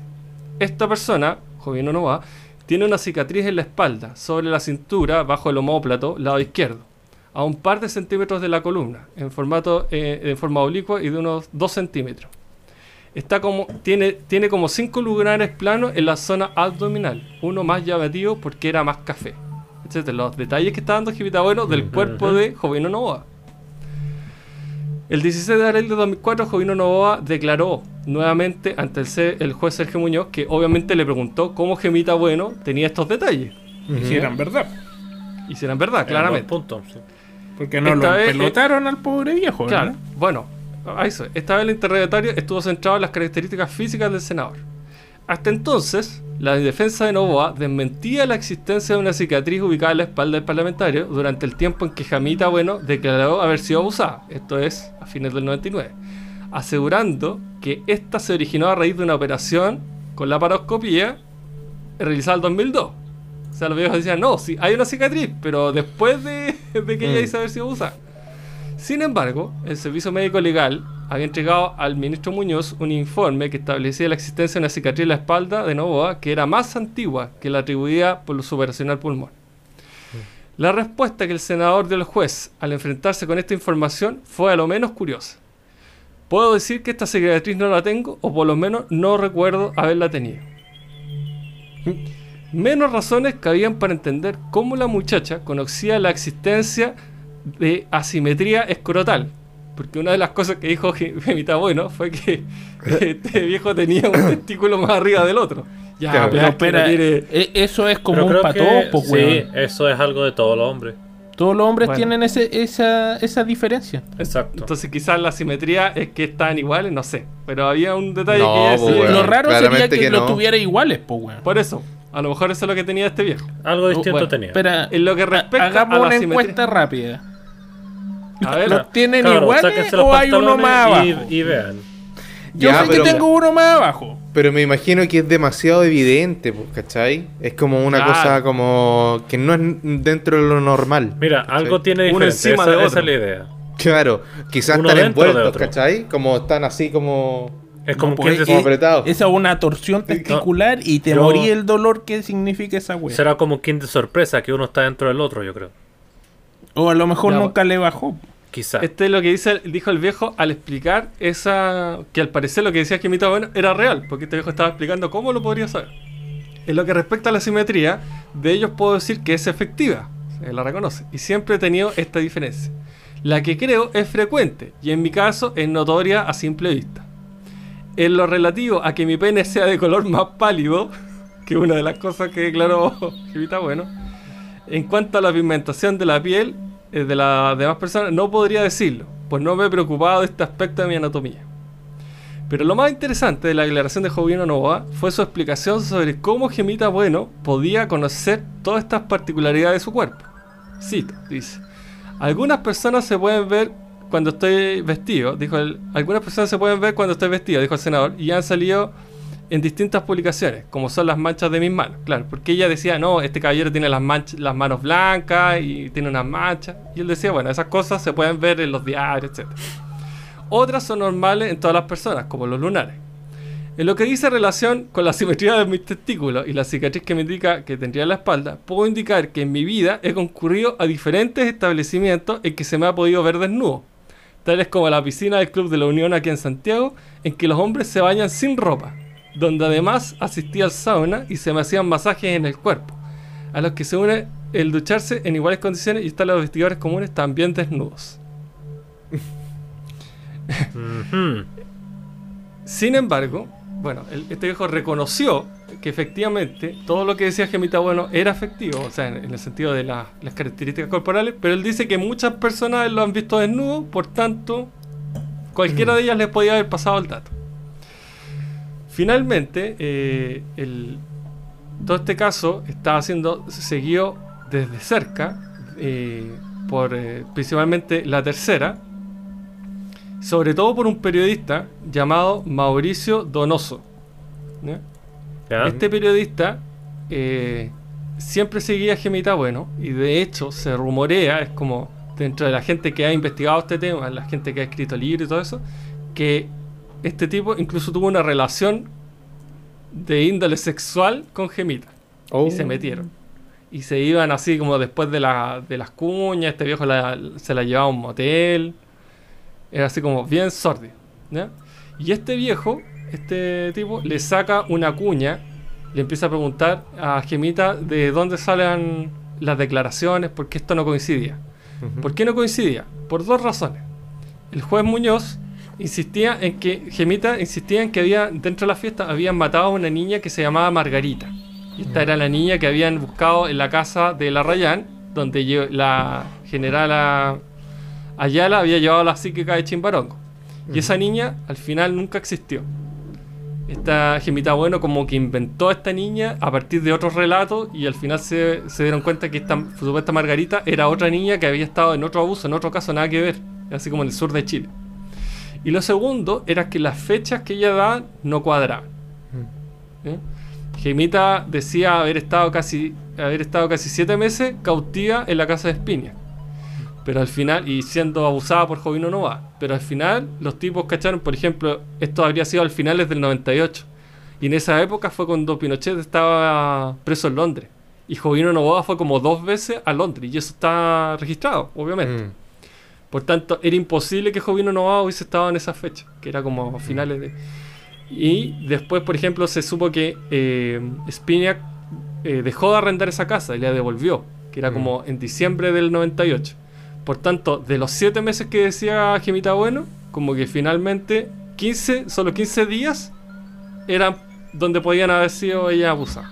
Mm. Entonces, esas dos cosas, como que al final el juez empezó a desestimar el... Oye, pero si una persona está secuestrada, además que también está drogada, pues entonces su percepción del Sí. tiempo puede estar errada. No me parece como suficiente que no que cuadren un par de fechas, pues. Igual Para que podría- po. Mm. no. Bueno, eh, así empezó como a desvirtuarse el, el- el testimonio de Gemita Bueno, que al principio el juez Calvo por lo menos le tomó mucha atención, porque empezó, llamó a declarar a Jovino Novato. Este juez, el juez Muñoz, como que empezó a dudar del, del testimonio.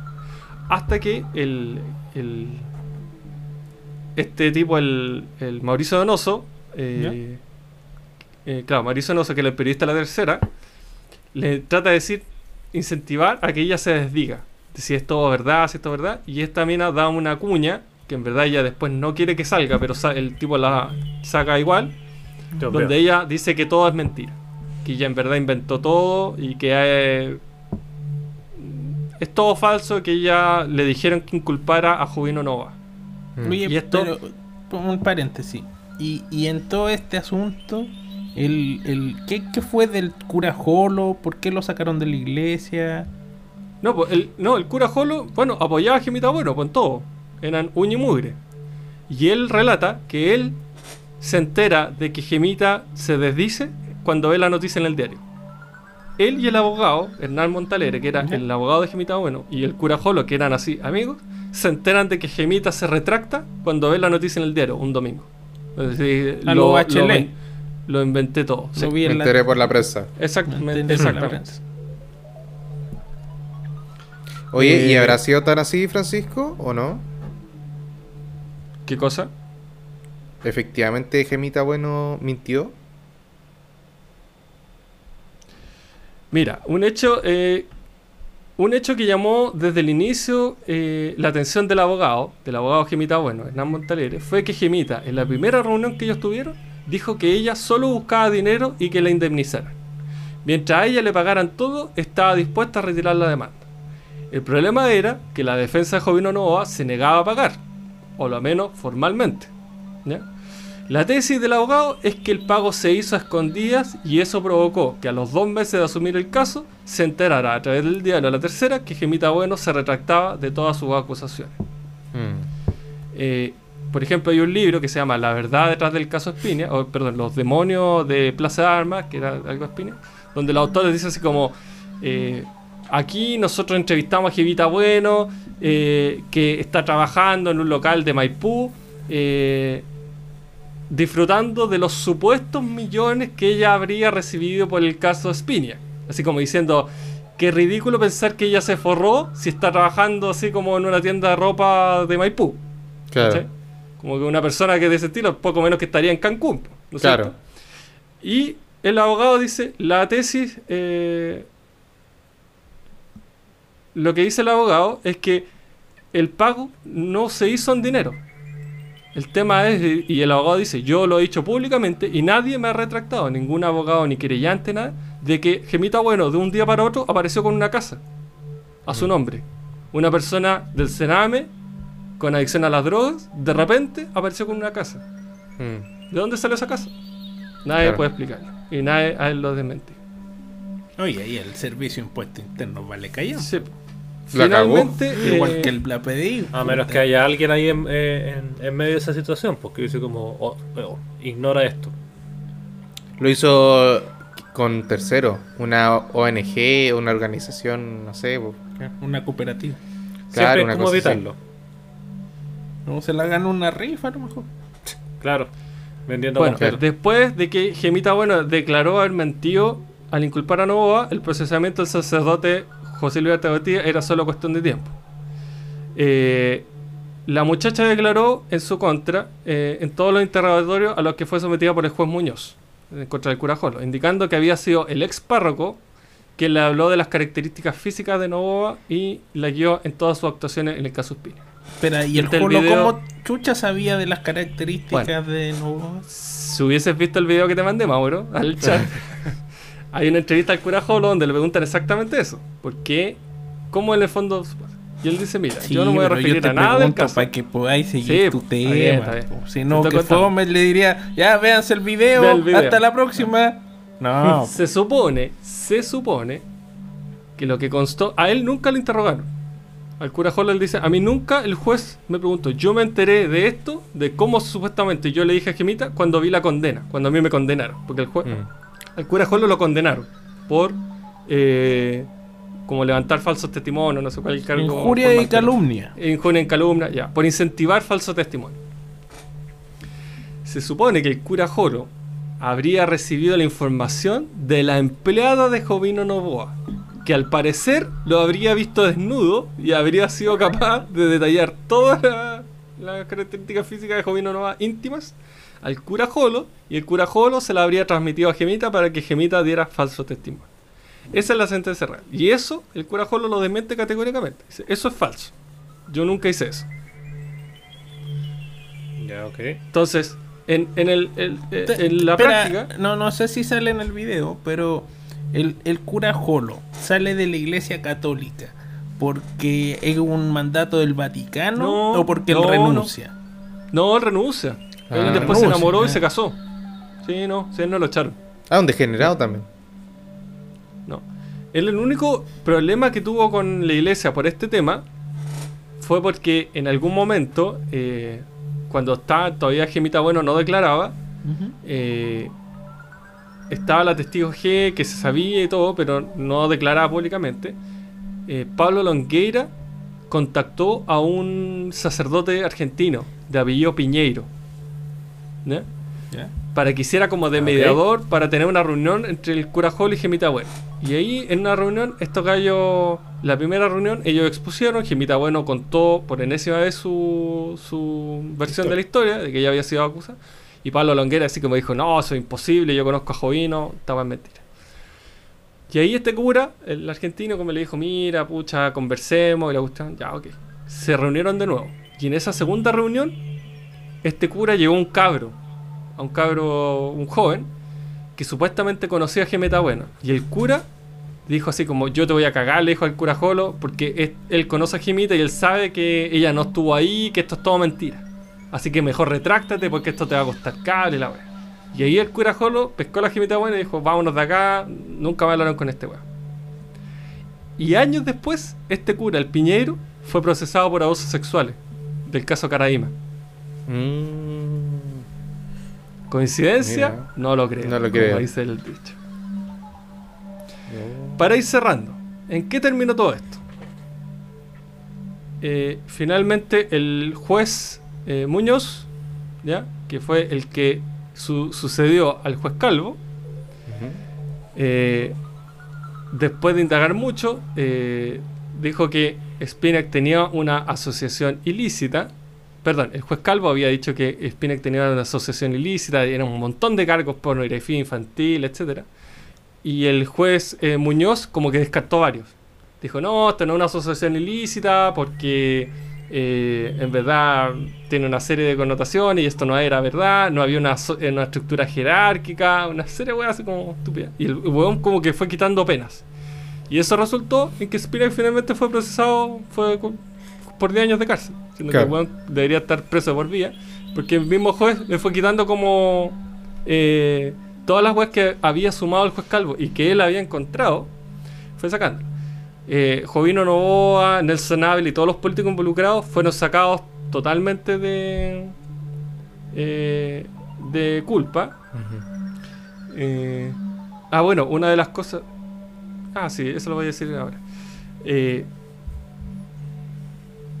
la, la- el fallo, una de las partes del fallo dice: En tales encuentros, el- las de Spinac, en las las fiestas, en las distintas fechas y lugares en que estos se desarrollaban, en los que participaban diferentes menores de edad, varios, y bien destacado esto, varios sujetos están presentes en tales acciones, operan en su realización y en ocasiones toman parte de los mismos. Y acá el abogado, de Gemita- el ex abogado de Gemita Bueno, Hernán Montalegre, dice, ¿cuál es la diferencia fundamental? Que el juez Calvo, dentro de su de lo que él había preparado antes de irse, decía que cientos de personas estaban involucradas en el caso Espinia. Mm. Y el juez Muñoz, en una weá que al, al- al principio parecía inadvertido, pero que fue relevante, cambió el cientos de personas por varias personas.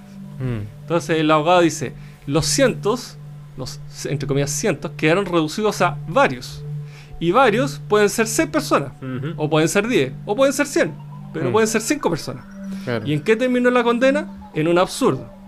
después de, haber, de hablarse de cientos de personas participando en esta fiesta sadomasoquista, después de todo lo que se encontró en la casa de Claudio Espinac, el juez Muñoz modificó a varias personas.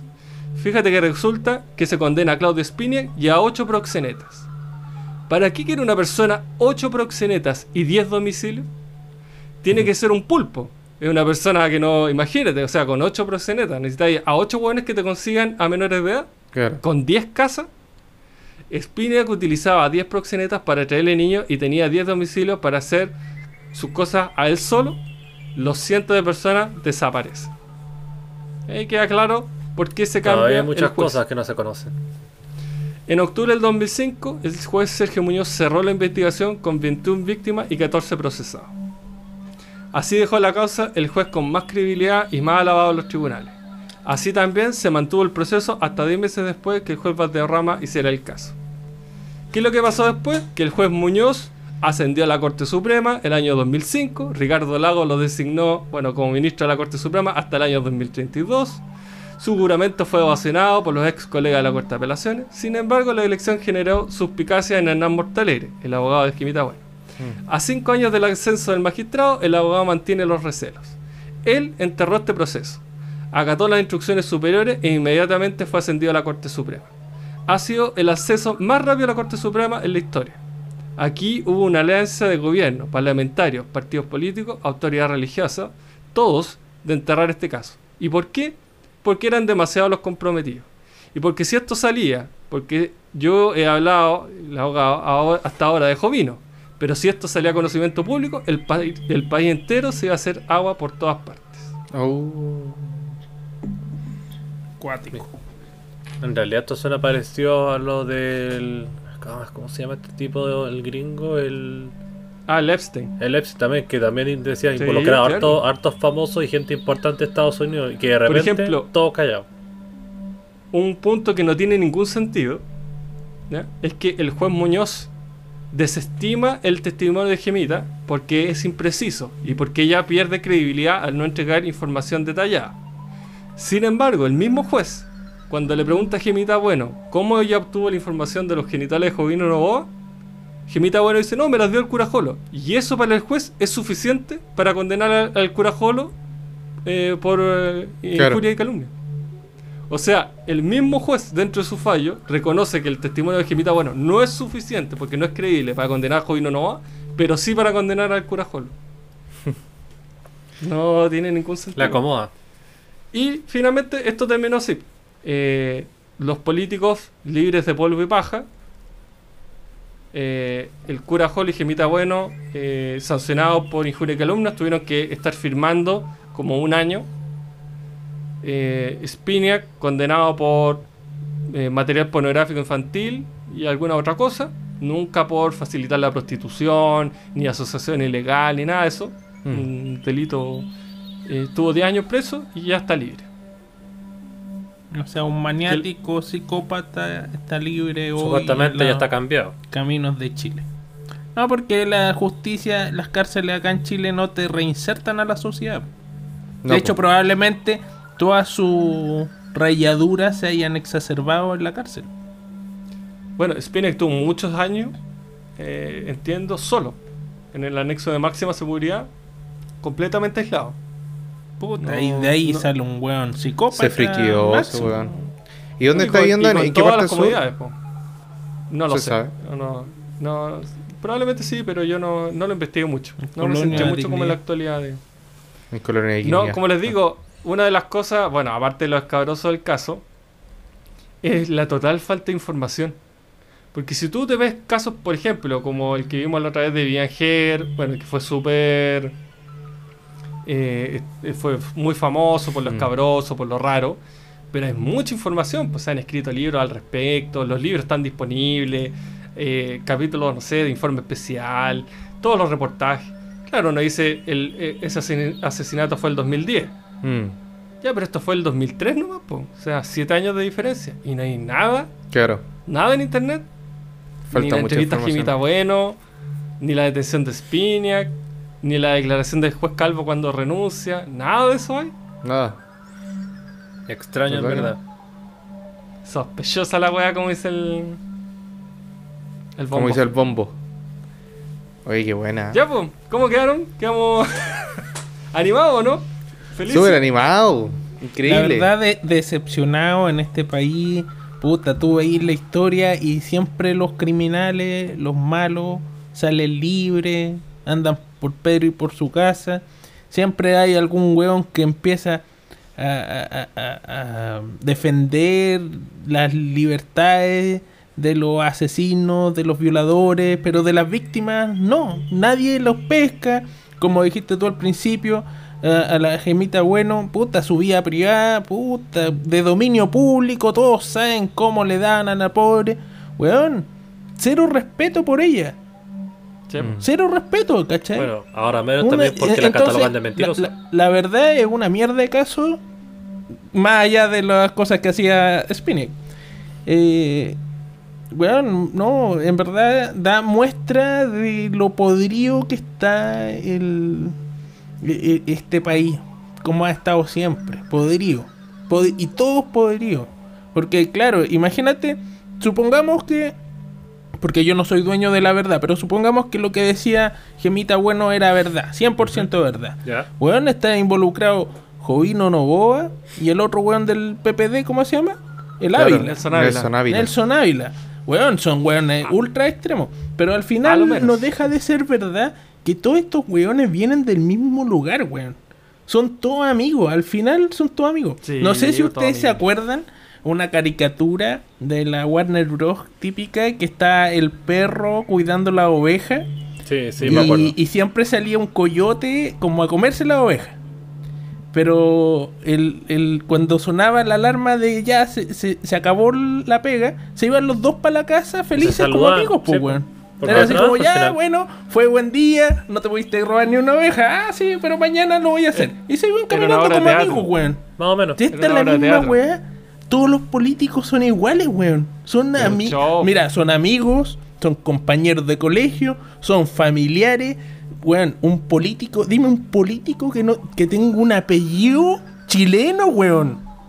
Es un apellido Boric. chileno, culiao. Hadwe. We- we- ¿Qué es esa weá? Jadwe, Briones. Boric, Boric. Boric. weón. Sichel, de No, qué mierda. No, eh, Bachelet, weón. No. ¿Dónde están los ¿Cuándo vamos a tener un. Los un- Ramírez. Un, un presidente de Tapia. ¿Cuándo van a tener un- uno Peña? ¿Dónde están ¿Cuándo los van a González. tener Un González Piñera. de presidente, pues, weón. Si González son to-. Toda esta mierda de manga de weones son todos Esta. Los Pedro Piedra. Estos crápulas. Sí, crápula. todo Una cáfila de neófitos. No, pésimo, pésimo. Bueno, Tomás, ¿vamos a un temita? vamos al temita. Eh, yo voy a poner este tema. Se llama I Got The de Lavi Cifre.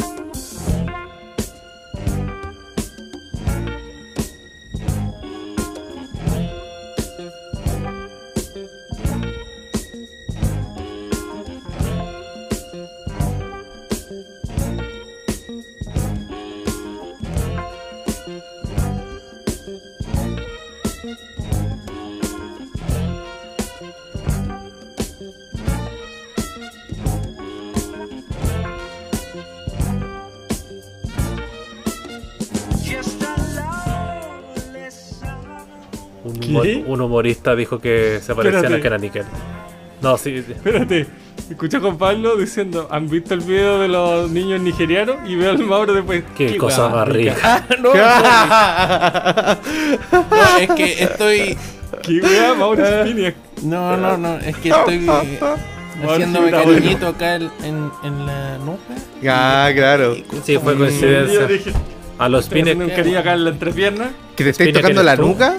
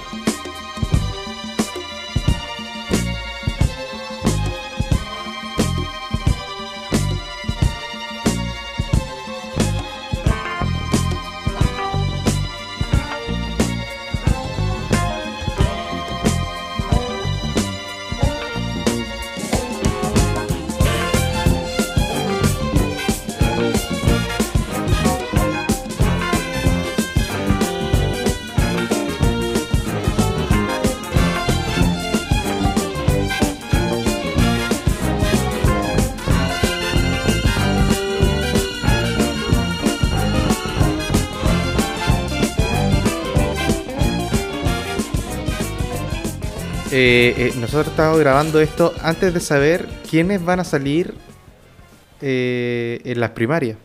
Oh, hey, volvimos. Sí, pues. Oh, Ah, ya volvimos. ¿O no? Sí, pues. Ya, ya, pues, No sé, tradicional. ¿estamos Mauro. de vuelta? Sí, estamos de vuelta. es que me siento, me ¿Aló? siento vacío. tu comentario de la canción. ¿Aló, Sí. Francisco? Sí, ¿Me estoy escucha? ¡Aló, Mauro! ¿Aló? Nuestro corresponsal ¡Aló! en guerra. Hola, hola. Hola, hola, tatita, hola. ¿Cómo, cómo está- esto está funcionando, no? Sí, sí, tatita. Póngase el, póngase el auricular, tatita. ¿Aló, aló? Espérate que esto está, con, esto está con delay. Tu Espérate, me comentario de la canción, pues Mauro, el tradicional. ¿Qué? Ah, estábamos en una canción. Oh. Sí, pues el Tomás dijo. No, estaba Sí, buena la canción. Escuché 10 segundos, los primeros 2 segundos, después al medio 3 segundos y los últimos del final. Y espectacular la canción. Se nota muy Buena. buena. Cuando Y- la escuchen el- entera les va a gustar. Y al medio de la canción, puros comentarios racistas, xenófobos, homófobos. Y el, no, qué buena canción. Oye, La Mauro, nosotros nos hemos, nos hemos dado cuenta que tú no escucháis los capítulos. Uh, Cero. ¿Por qué no lo haces? ¿Por qué no haces? ¿Por qué no escuchas los capítulos? ¿Por qué le gusta qué mentir a la gente? Si De lo ha nosotros, reconocido acá al aire. Sí, pues. ¿De nosotros? Sí, pues. ¿Tú escuchas los capítulos del podcast Esto de Divagar una vez que se emiten o Pero no? por supuesto.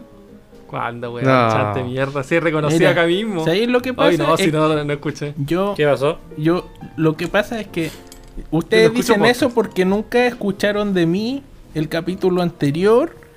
eh, enojarme por las imbecilidades que dijeron de mí cuando yo no estuve. Ah, No. Y no les voy a dar el lujo, culiao. Lo que pasa es que. Maricones sí, culiao. Ojo. Wow. Oh. Weón es rasca, culiao. Ojo. Venga. Weón. No. era necesario. No era necesario que me trataran así, pues, weón. No, no, no. Venga, Fue todo, fue todo en, en un. En una conversación amena. Qué formal. amina, weón, Sí, si era me en son descueraron. de- son de chiste. Sobre todo este weón. culiao, eh. Era son de humor. Sí, son Y de esta humor, persona weón. viene y nos insulta con esos epítetos. Son no de que no puedo responder. Sobre Escúchate todo el un tema- capítulo, weón. Sobre todo Puta, los debería denunciar, weón. Quizás, pues debería. ir Al, al Debería, Cernac. sí, weón. Ya. Pasemos este weón. incómodo momento, por favor. Eh. Este incordio. Con- No más. Incordio, Estaba weón. diciendo algo de mierda. a- acerca de las elecciones. Ah, sí, pues. ¿Cuáles creen ustedes que va a ser el resultado de, de las elecciones? No, Jadwe. Boric y Sichel. Eso, Primero. ¿Están diciendo Pero, lo que ¿puedo- quieren o lo que puedo- que va a pasar? Eso es lo Eso que mismo. yo quiero. No, lo que, lo que creen. Lo que creen que Lo, va a lo que pasar. va a una dinámica. salir, tristemente, creen va a ser la quieren. politiquería antigua de antaño, la política vieja, la política que no queríamos de vuelta en Chile, y va a salir el ahueonado de Lavín y el retrasado mental de Jadwe. Eso va a pasar. Oye, esta persona está Oh. bien. No, sí. Parece que el, el tema anterior le quedó. Se enojó. Oye, No, bro. no te relaja. ¿Qué Pero- onda? Vaya. Pero, weón, ¿han escuchado a esos dos weones? Y Claro, hablan puras weas, son más retrasados otro, sí. mentales. ¿Weón, Sí. ¿Han escuchado a Jadwe? ¿O a, o. Lavín? No. No, pa- paremos las caricaturas. Oye, ¿qué onda, Jado, con las caricaturas? Ya todo es una caricatura. Puras caricaturas. caricaturas- No es que se va a hacer la caricatura de Cuba. No, efectivamente, sí. Efectivamente. Partido Comunista. Bueno, El comunista. eh, Mauro, ¿tú crees que va a ganar entonces Jado y Lavín? ¿Pero quién te gustaría que ganara? Boric y Sichel. Ah, perdón, ya, Boris. Eso, al revés. Boris. ¿Quién, quién No. crees que va a ganar? Oh, ¿O no sabes? no todavía. No, Solo sé que no Jadwe. ¿No quieres que gane Jado o no Pero- crees que vaya a ganar? no. Pero creo que hasta un pronóstico, pues, weón. ¿Qué cosa, Juan Pablo? ¿No crees o no, quieres? No, ninguna. Las dos. No creo y no quiero. Ah, no crees y no quieres. Ya, mira, optimista. ¿Tú Tomás? Yo tampoco creo que va a salir Jadwe. Y creo que Pero va a quieres salir que también. No.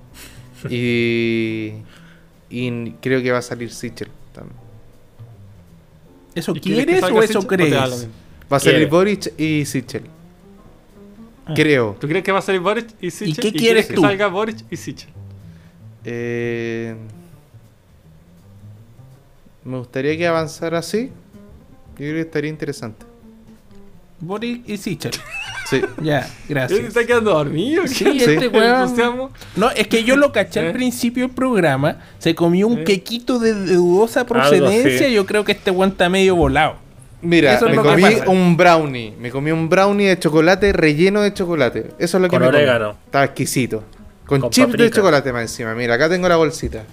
Y todavía quedan un poquito de chips de chocolate. Está como censurado. Uh, Sí. sí, está como Mira, censurar queda- la ca- Qué bueno, más grande. No, lo que No pasa es que son las dos y media. eh, yo soy una persona medio ido. de día. Yo soy una persona de día, entonces claramente tengo sueño, pues, weón. Te soy llegó una el persona de viejazo. 28 años. Pero, pues, weón. Pero, weón, ¿Qué? por favor. Por favor. ¿Qué- qué- cu- cu- cuando se acabe la cuarentena, ¿no vaya a salir a carretear, culeo? Ahí sí, pues, weón. Pero hoy día que estamos en cuarentena, no, pues.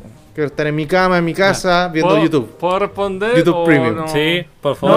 No, este weón se quiere ir a dormir, ya apaguemos esta weá. No, ya, falta un Yo comentario. estaba No, hablando. lo mismo, weón. Dije mi punto de vista. ¿Cuál es lo El malo de, punto lo de vista de? Tomás es que es tarde. No, yo dije que. Y no le pagan por esto. Sichel y Boric. Todavía Eso. Francisco no emite los cheques. Yo, a mí, yo me gustaría que pasara Boric y la derecha me da lo mismo. Quizás Briones. Briones me gusta un poco más. Encuentro que es el camino de la derecha. Briones y funao. Una, una, derecha más social, no tan empresarial. ¿no?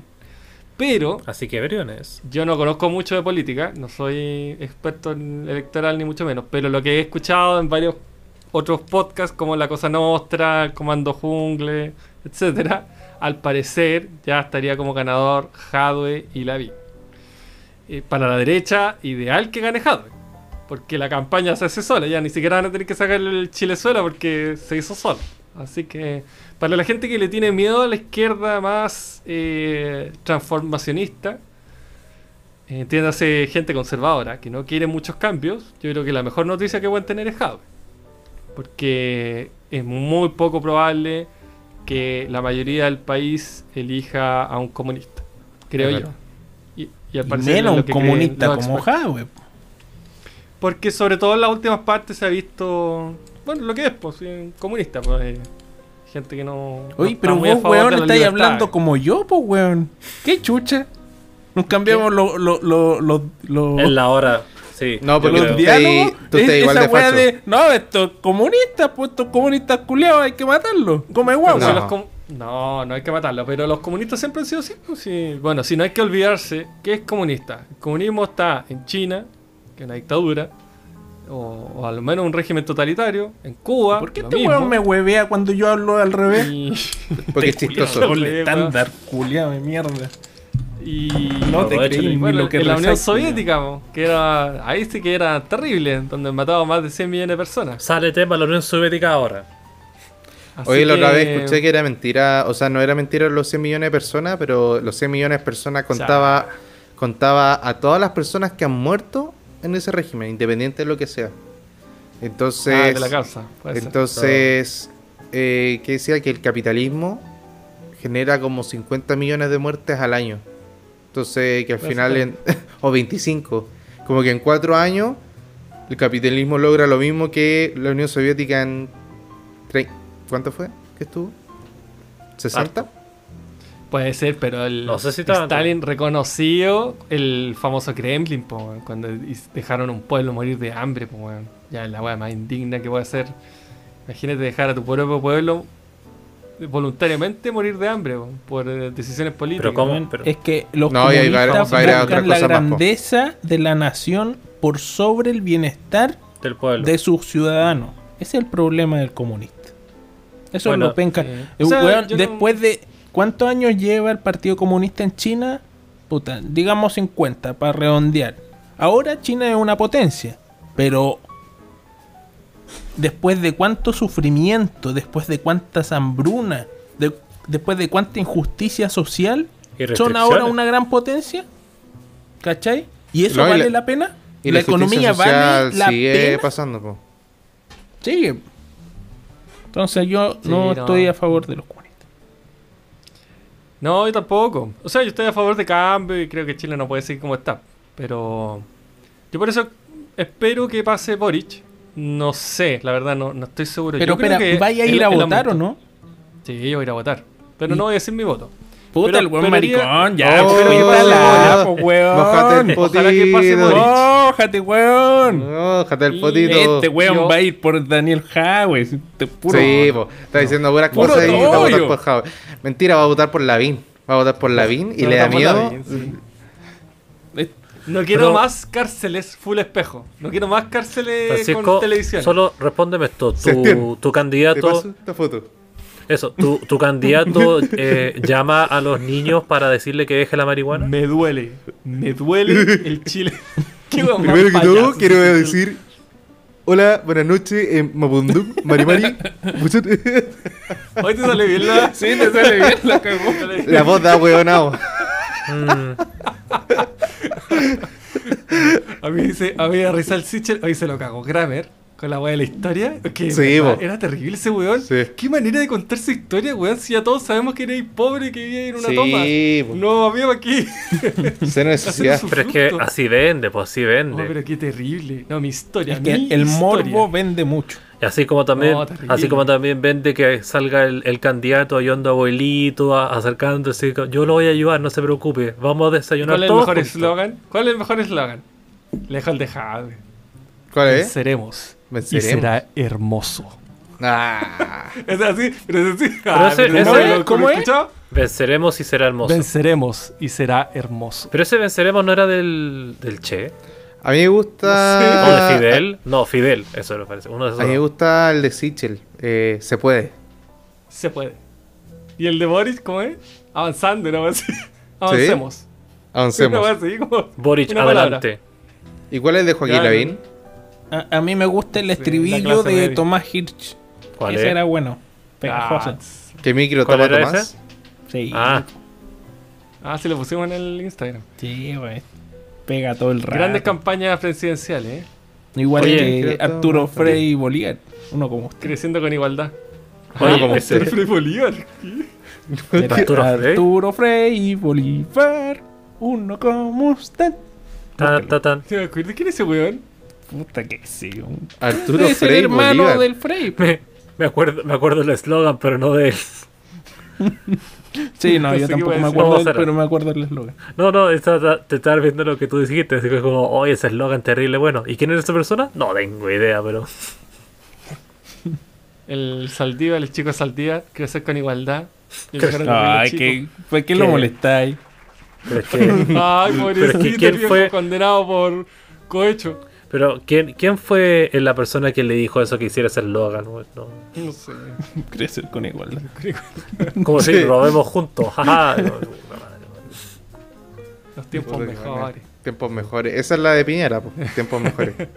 Del ¿Cuál primero al segundo. Arriba los corazones. eh, Arriba no, los- esa- No, pero, es el de ahora. pero. ¿quién el arriba de los corazones es el Tomás Cox? No. No. Tomás Cox cuando Arriba termina su, su programa dice siempre arriba de los Era, corazones. eh, era arriba los corazones y abajo El No No, sé. los calzones. Abajo los Lo- calzones. lo- el otro día me puse a acordar de, de, lo- de los candidatos como extraños que han habido. Uno era Marcel Cloud. No sé si se acuerdan de ese weón. Sí. Marcel Cloud. Yo sí me acuerdo. ¿Y ese weón ¿Quién desapareció? era? Y Era era, un- era buen candidato y de repente se volvió loco. Él era como lo mismo que fue Sichel, po. Los dos fueron presidentes del Banco Estado, po, si, no me equivoco. ¿O no? Ah, no sé. Ah. Sí, Yo, me acuerdo de uno que usaba túnica, ¿se acuerdan de él? Sí, ese fue Sí, el cuando salió. Ese, el, Ese el- es el- Fair. es el vegetariano vegano, Y, algo así. y también me acordé del Artés. ¿Se acuerdan de ese weón? Ese era, ¿De era como. Ese, el Artés era como leninista.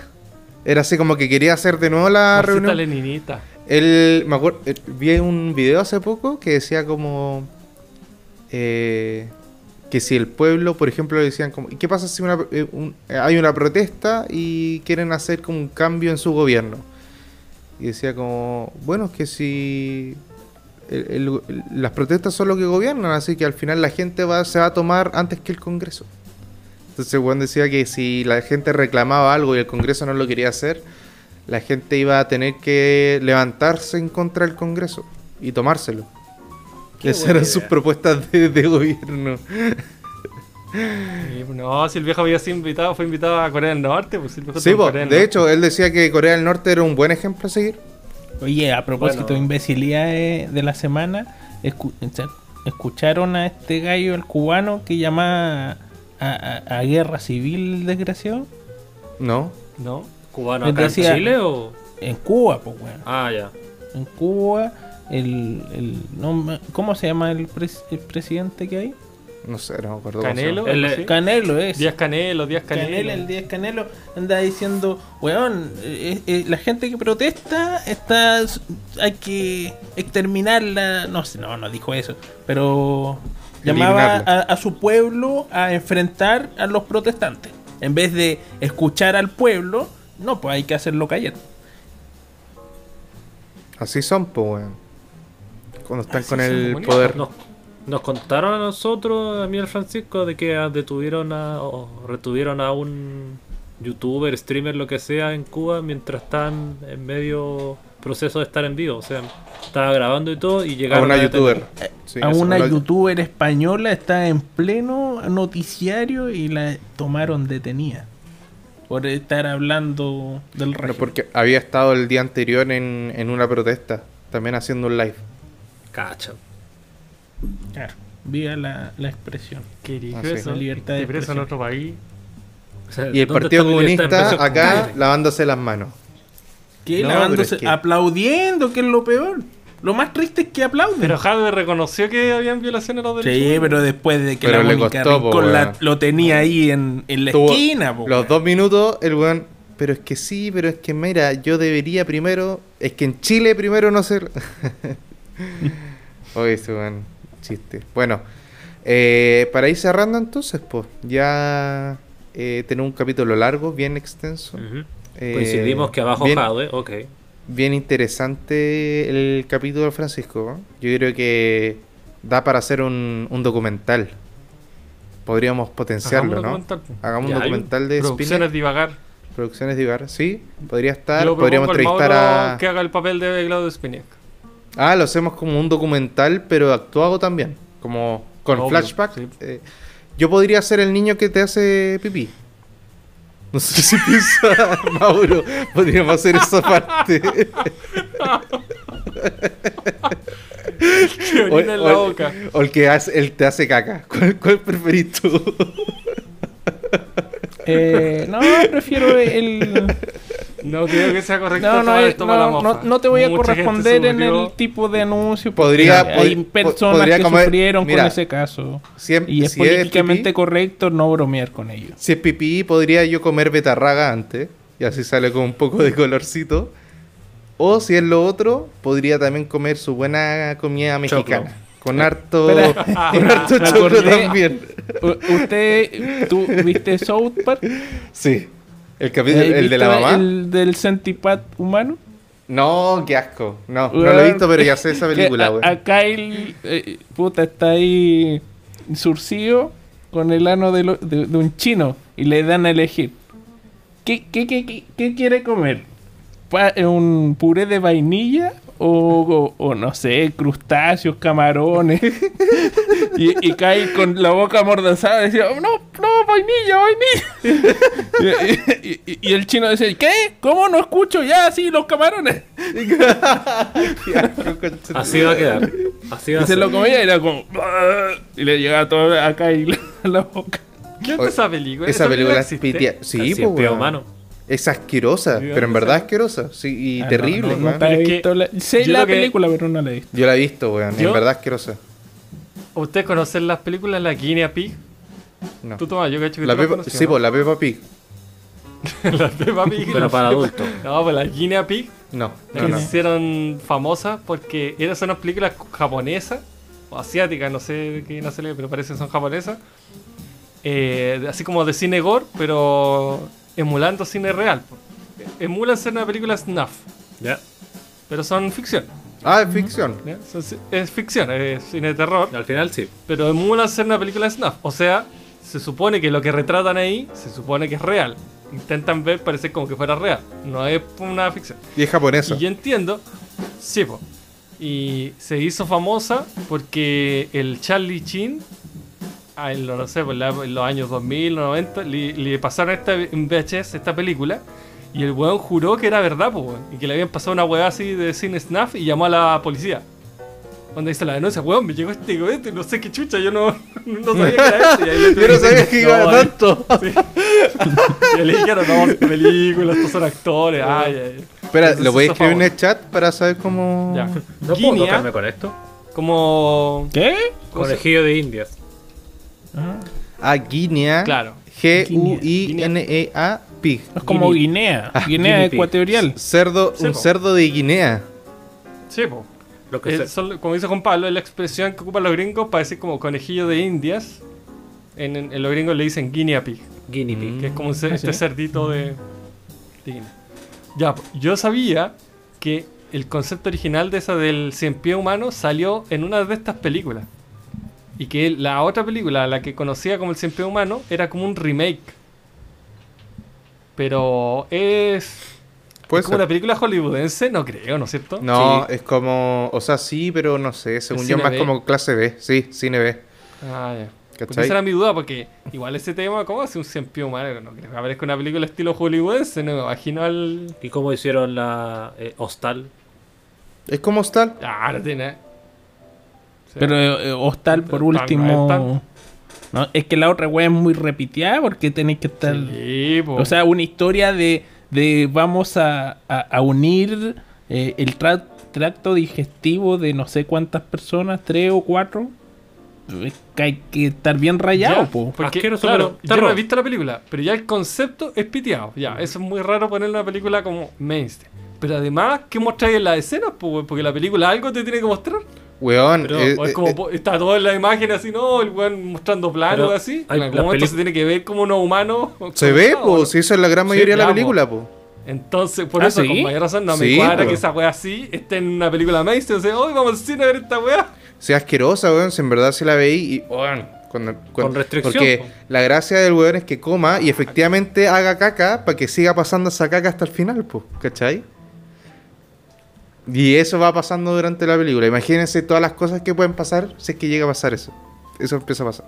Ya, pero, pero ¿qué wea? Ah, no, no sé, no sé si quiero saber más. Sí. Pero No. ¿Qué, qué Ah, argumento? mira, lo- Es muy Spiniak. Es que Espérate, ah, espérate. ¿cu- ¿Cuánto eso. resiste? No, mi duda es cuánto resiste un argumento así. Ya, mostraste esa asquerosidad. ¿Y qué pasa en la otra hora y media de película? Porque se trata de un grupo de.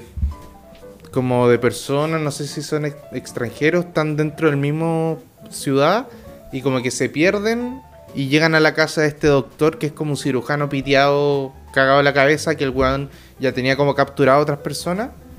Y su fetiche como final es poder crear el cien pie humano, ¿cachai? Y son personas que están secuestradas, ¿cachai? Y se trata de este weón creando el cien pie humano, ¿cachai? Y estas personas dándose cuenta de lo que va a pasar hasta que pasa y como weón tratando de escaparse de la weá, ¿cachai? Pero, y, Eso. ya, pero e- él en su fetiche de crear el cien pie humano quiere demostrar algo, alguna teoría. Es ¿Cómo como, como que el gallo es como alemán, según yo. Como que tratan de demostrar como que el gallo es como estos eh, doctores Ya, alemanes como- nazis, ¿cachai? Como que hacían experimentos y weá así, como ese O los weones que hacían lámparas con la piel del ser humano. A los Ed ¿Cómo, se llama ese weón? Ed Gein. Ed Gein, ¿Sí? sí. Pero ese es norteamericano, Ah, sí. sí. Sí.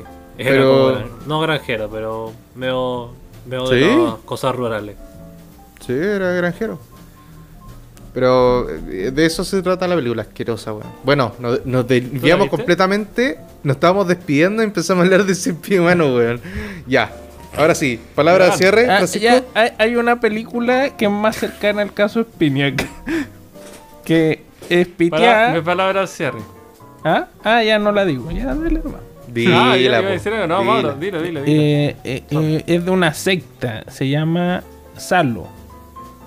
Como Ah, la sí, editorial de Ah, álbum. esa es buena, po. Esa, eh, una, una secta sexual, Sí. una wea así media piteada. De- Sí, pues, de Pier Pablo Pasolini. O sea, en días Ah, de esa Sodoma. Eso, Soy- un día de ah, eso. 120 días de Sodoma. 120 Sí, días de. Sodoma. Eso Sodoma sería como más cercano al caso Spinner. Es brigia esa película. ¿Vieron? Estado en un web de película ya. No, pero le recomiendo. El que Siempre interesa la vida de sí. Pier Paolo Pasolini, eh, cineasta italiano comunista, que bueno, como semanas después, de hecho creo que ni siquiera la había estrenado, después de hacer esa película, Salo, y lo mataron pues en la calle. Ah, Y la vida, la vida de ese cineasta está es muy buena, se llama la película Pasolini. Y la protagoniza el Willem Dafoe. No, mira. Muy buena película. Pero- muy buena película. Muy, muy buena. Lo mataron Sí, por pues, su, lo mataron por su eh, El, sentimiento. el viejo era homosexual y era comunista. Ah. Y ahí no se sabe ahí la mano negra, la mafia, Un la poco de cosa esto, no. un poco de aquello. Cosa nostra. Bueno, palabra de cierre, Juan nostra. Pablo. Oye, Juan Pablo, di alguna weá, no he dicho nada de este capítulo. Estaba pasmado. Podría haberlo dicho, pero me me. interrumpiste justo, po. Expláyate, pues, hombre. Ya. Déjenlo Para- hablar, hombre, ya, ya, pues. Ok, hombre. mis palabras al cierre. Cállate, Mauro. Ya, ahora habla. Eso, eso es todo. Cállate, Mauro. Gracias, Juan Pablo. Gracias, Sigamos. Tomás. Tomás, Muy buen caso. Eh, yo creo que igual faltaron cosas por contar, ¿o no, Francisco?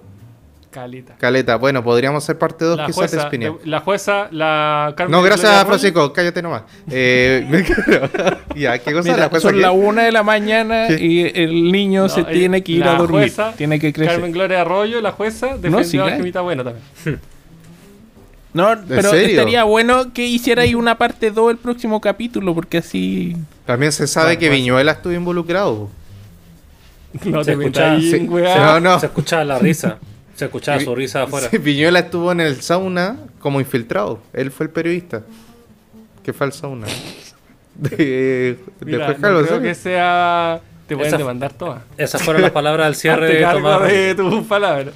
Mira que demandan a ese caballero que le cortó el pelo a un pobre Ay, qué trabajador el año terrible que le corte el pelo al weón. Ya, Más pues, weón, palabras al cierre, por favor. No se vaya a morir porque le cortan la chasca al culo. Ah, no, y mírate tú. ¿Cómo te No cortaron me el voy a ir a pelo, llorar, no me digáis eso. No, ya. Ya, yo quiero... Ya, yo voy a cerrar. Viste que no voy a cierre. poder, Ok. culiao. Mis palabras Mira, mira, weón. Y Ya. pagué por esto, ¿podéis creerlo? Está bien, Mauro. está Bien, Te queda no bien, te weón, te queda bien. Ya. No le hagas caso. Te quedó este bien, Mauro, se te quedó bien. Mi palabra al cierre, hoy hablamos de el caso Spinac y, y las fiestas donde se comía mierda. eh, terminamos hablando del sentido humano y terminamos hablando también de la vida. ¿Cuál es más asqueroso? La no vid. lo sé. Ustedes. Esas son mis palabras al cierre. Vote a conciencia el domingo. Chao, que estén bien. No, faltan La- las la- palabras, faltan las palabras yo- de Ricky Martin. Perdón, del Mauro.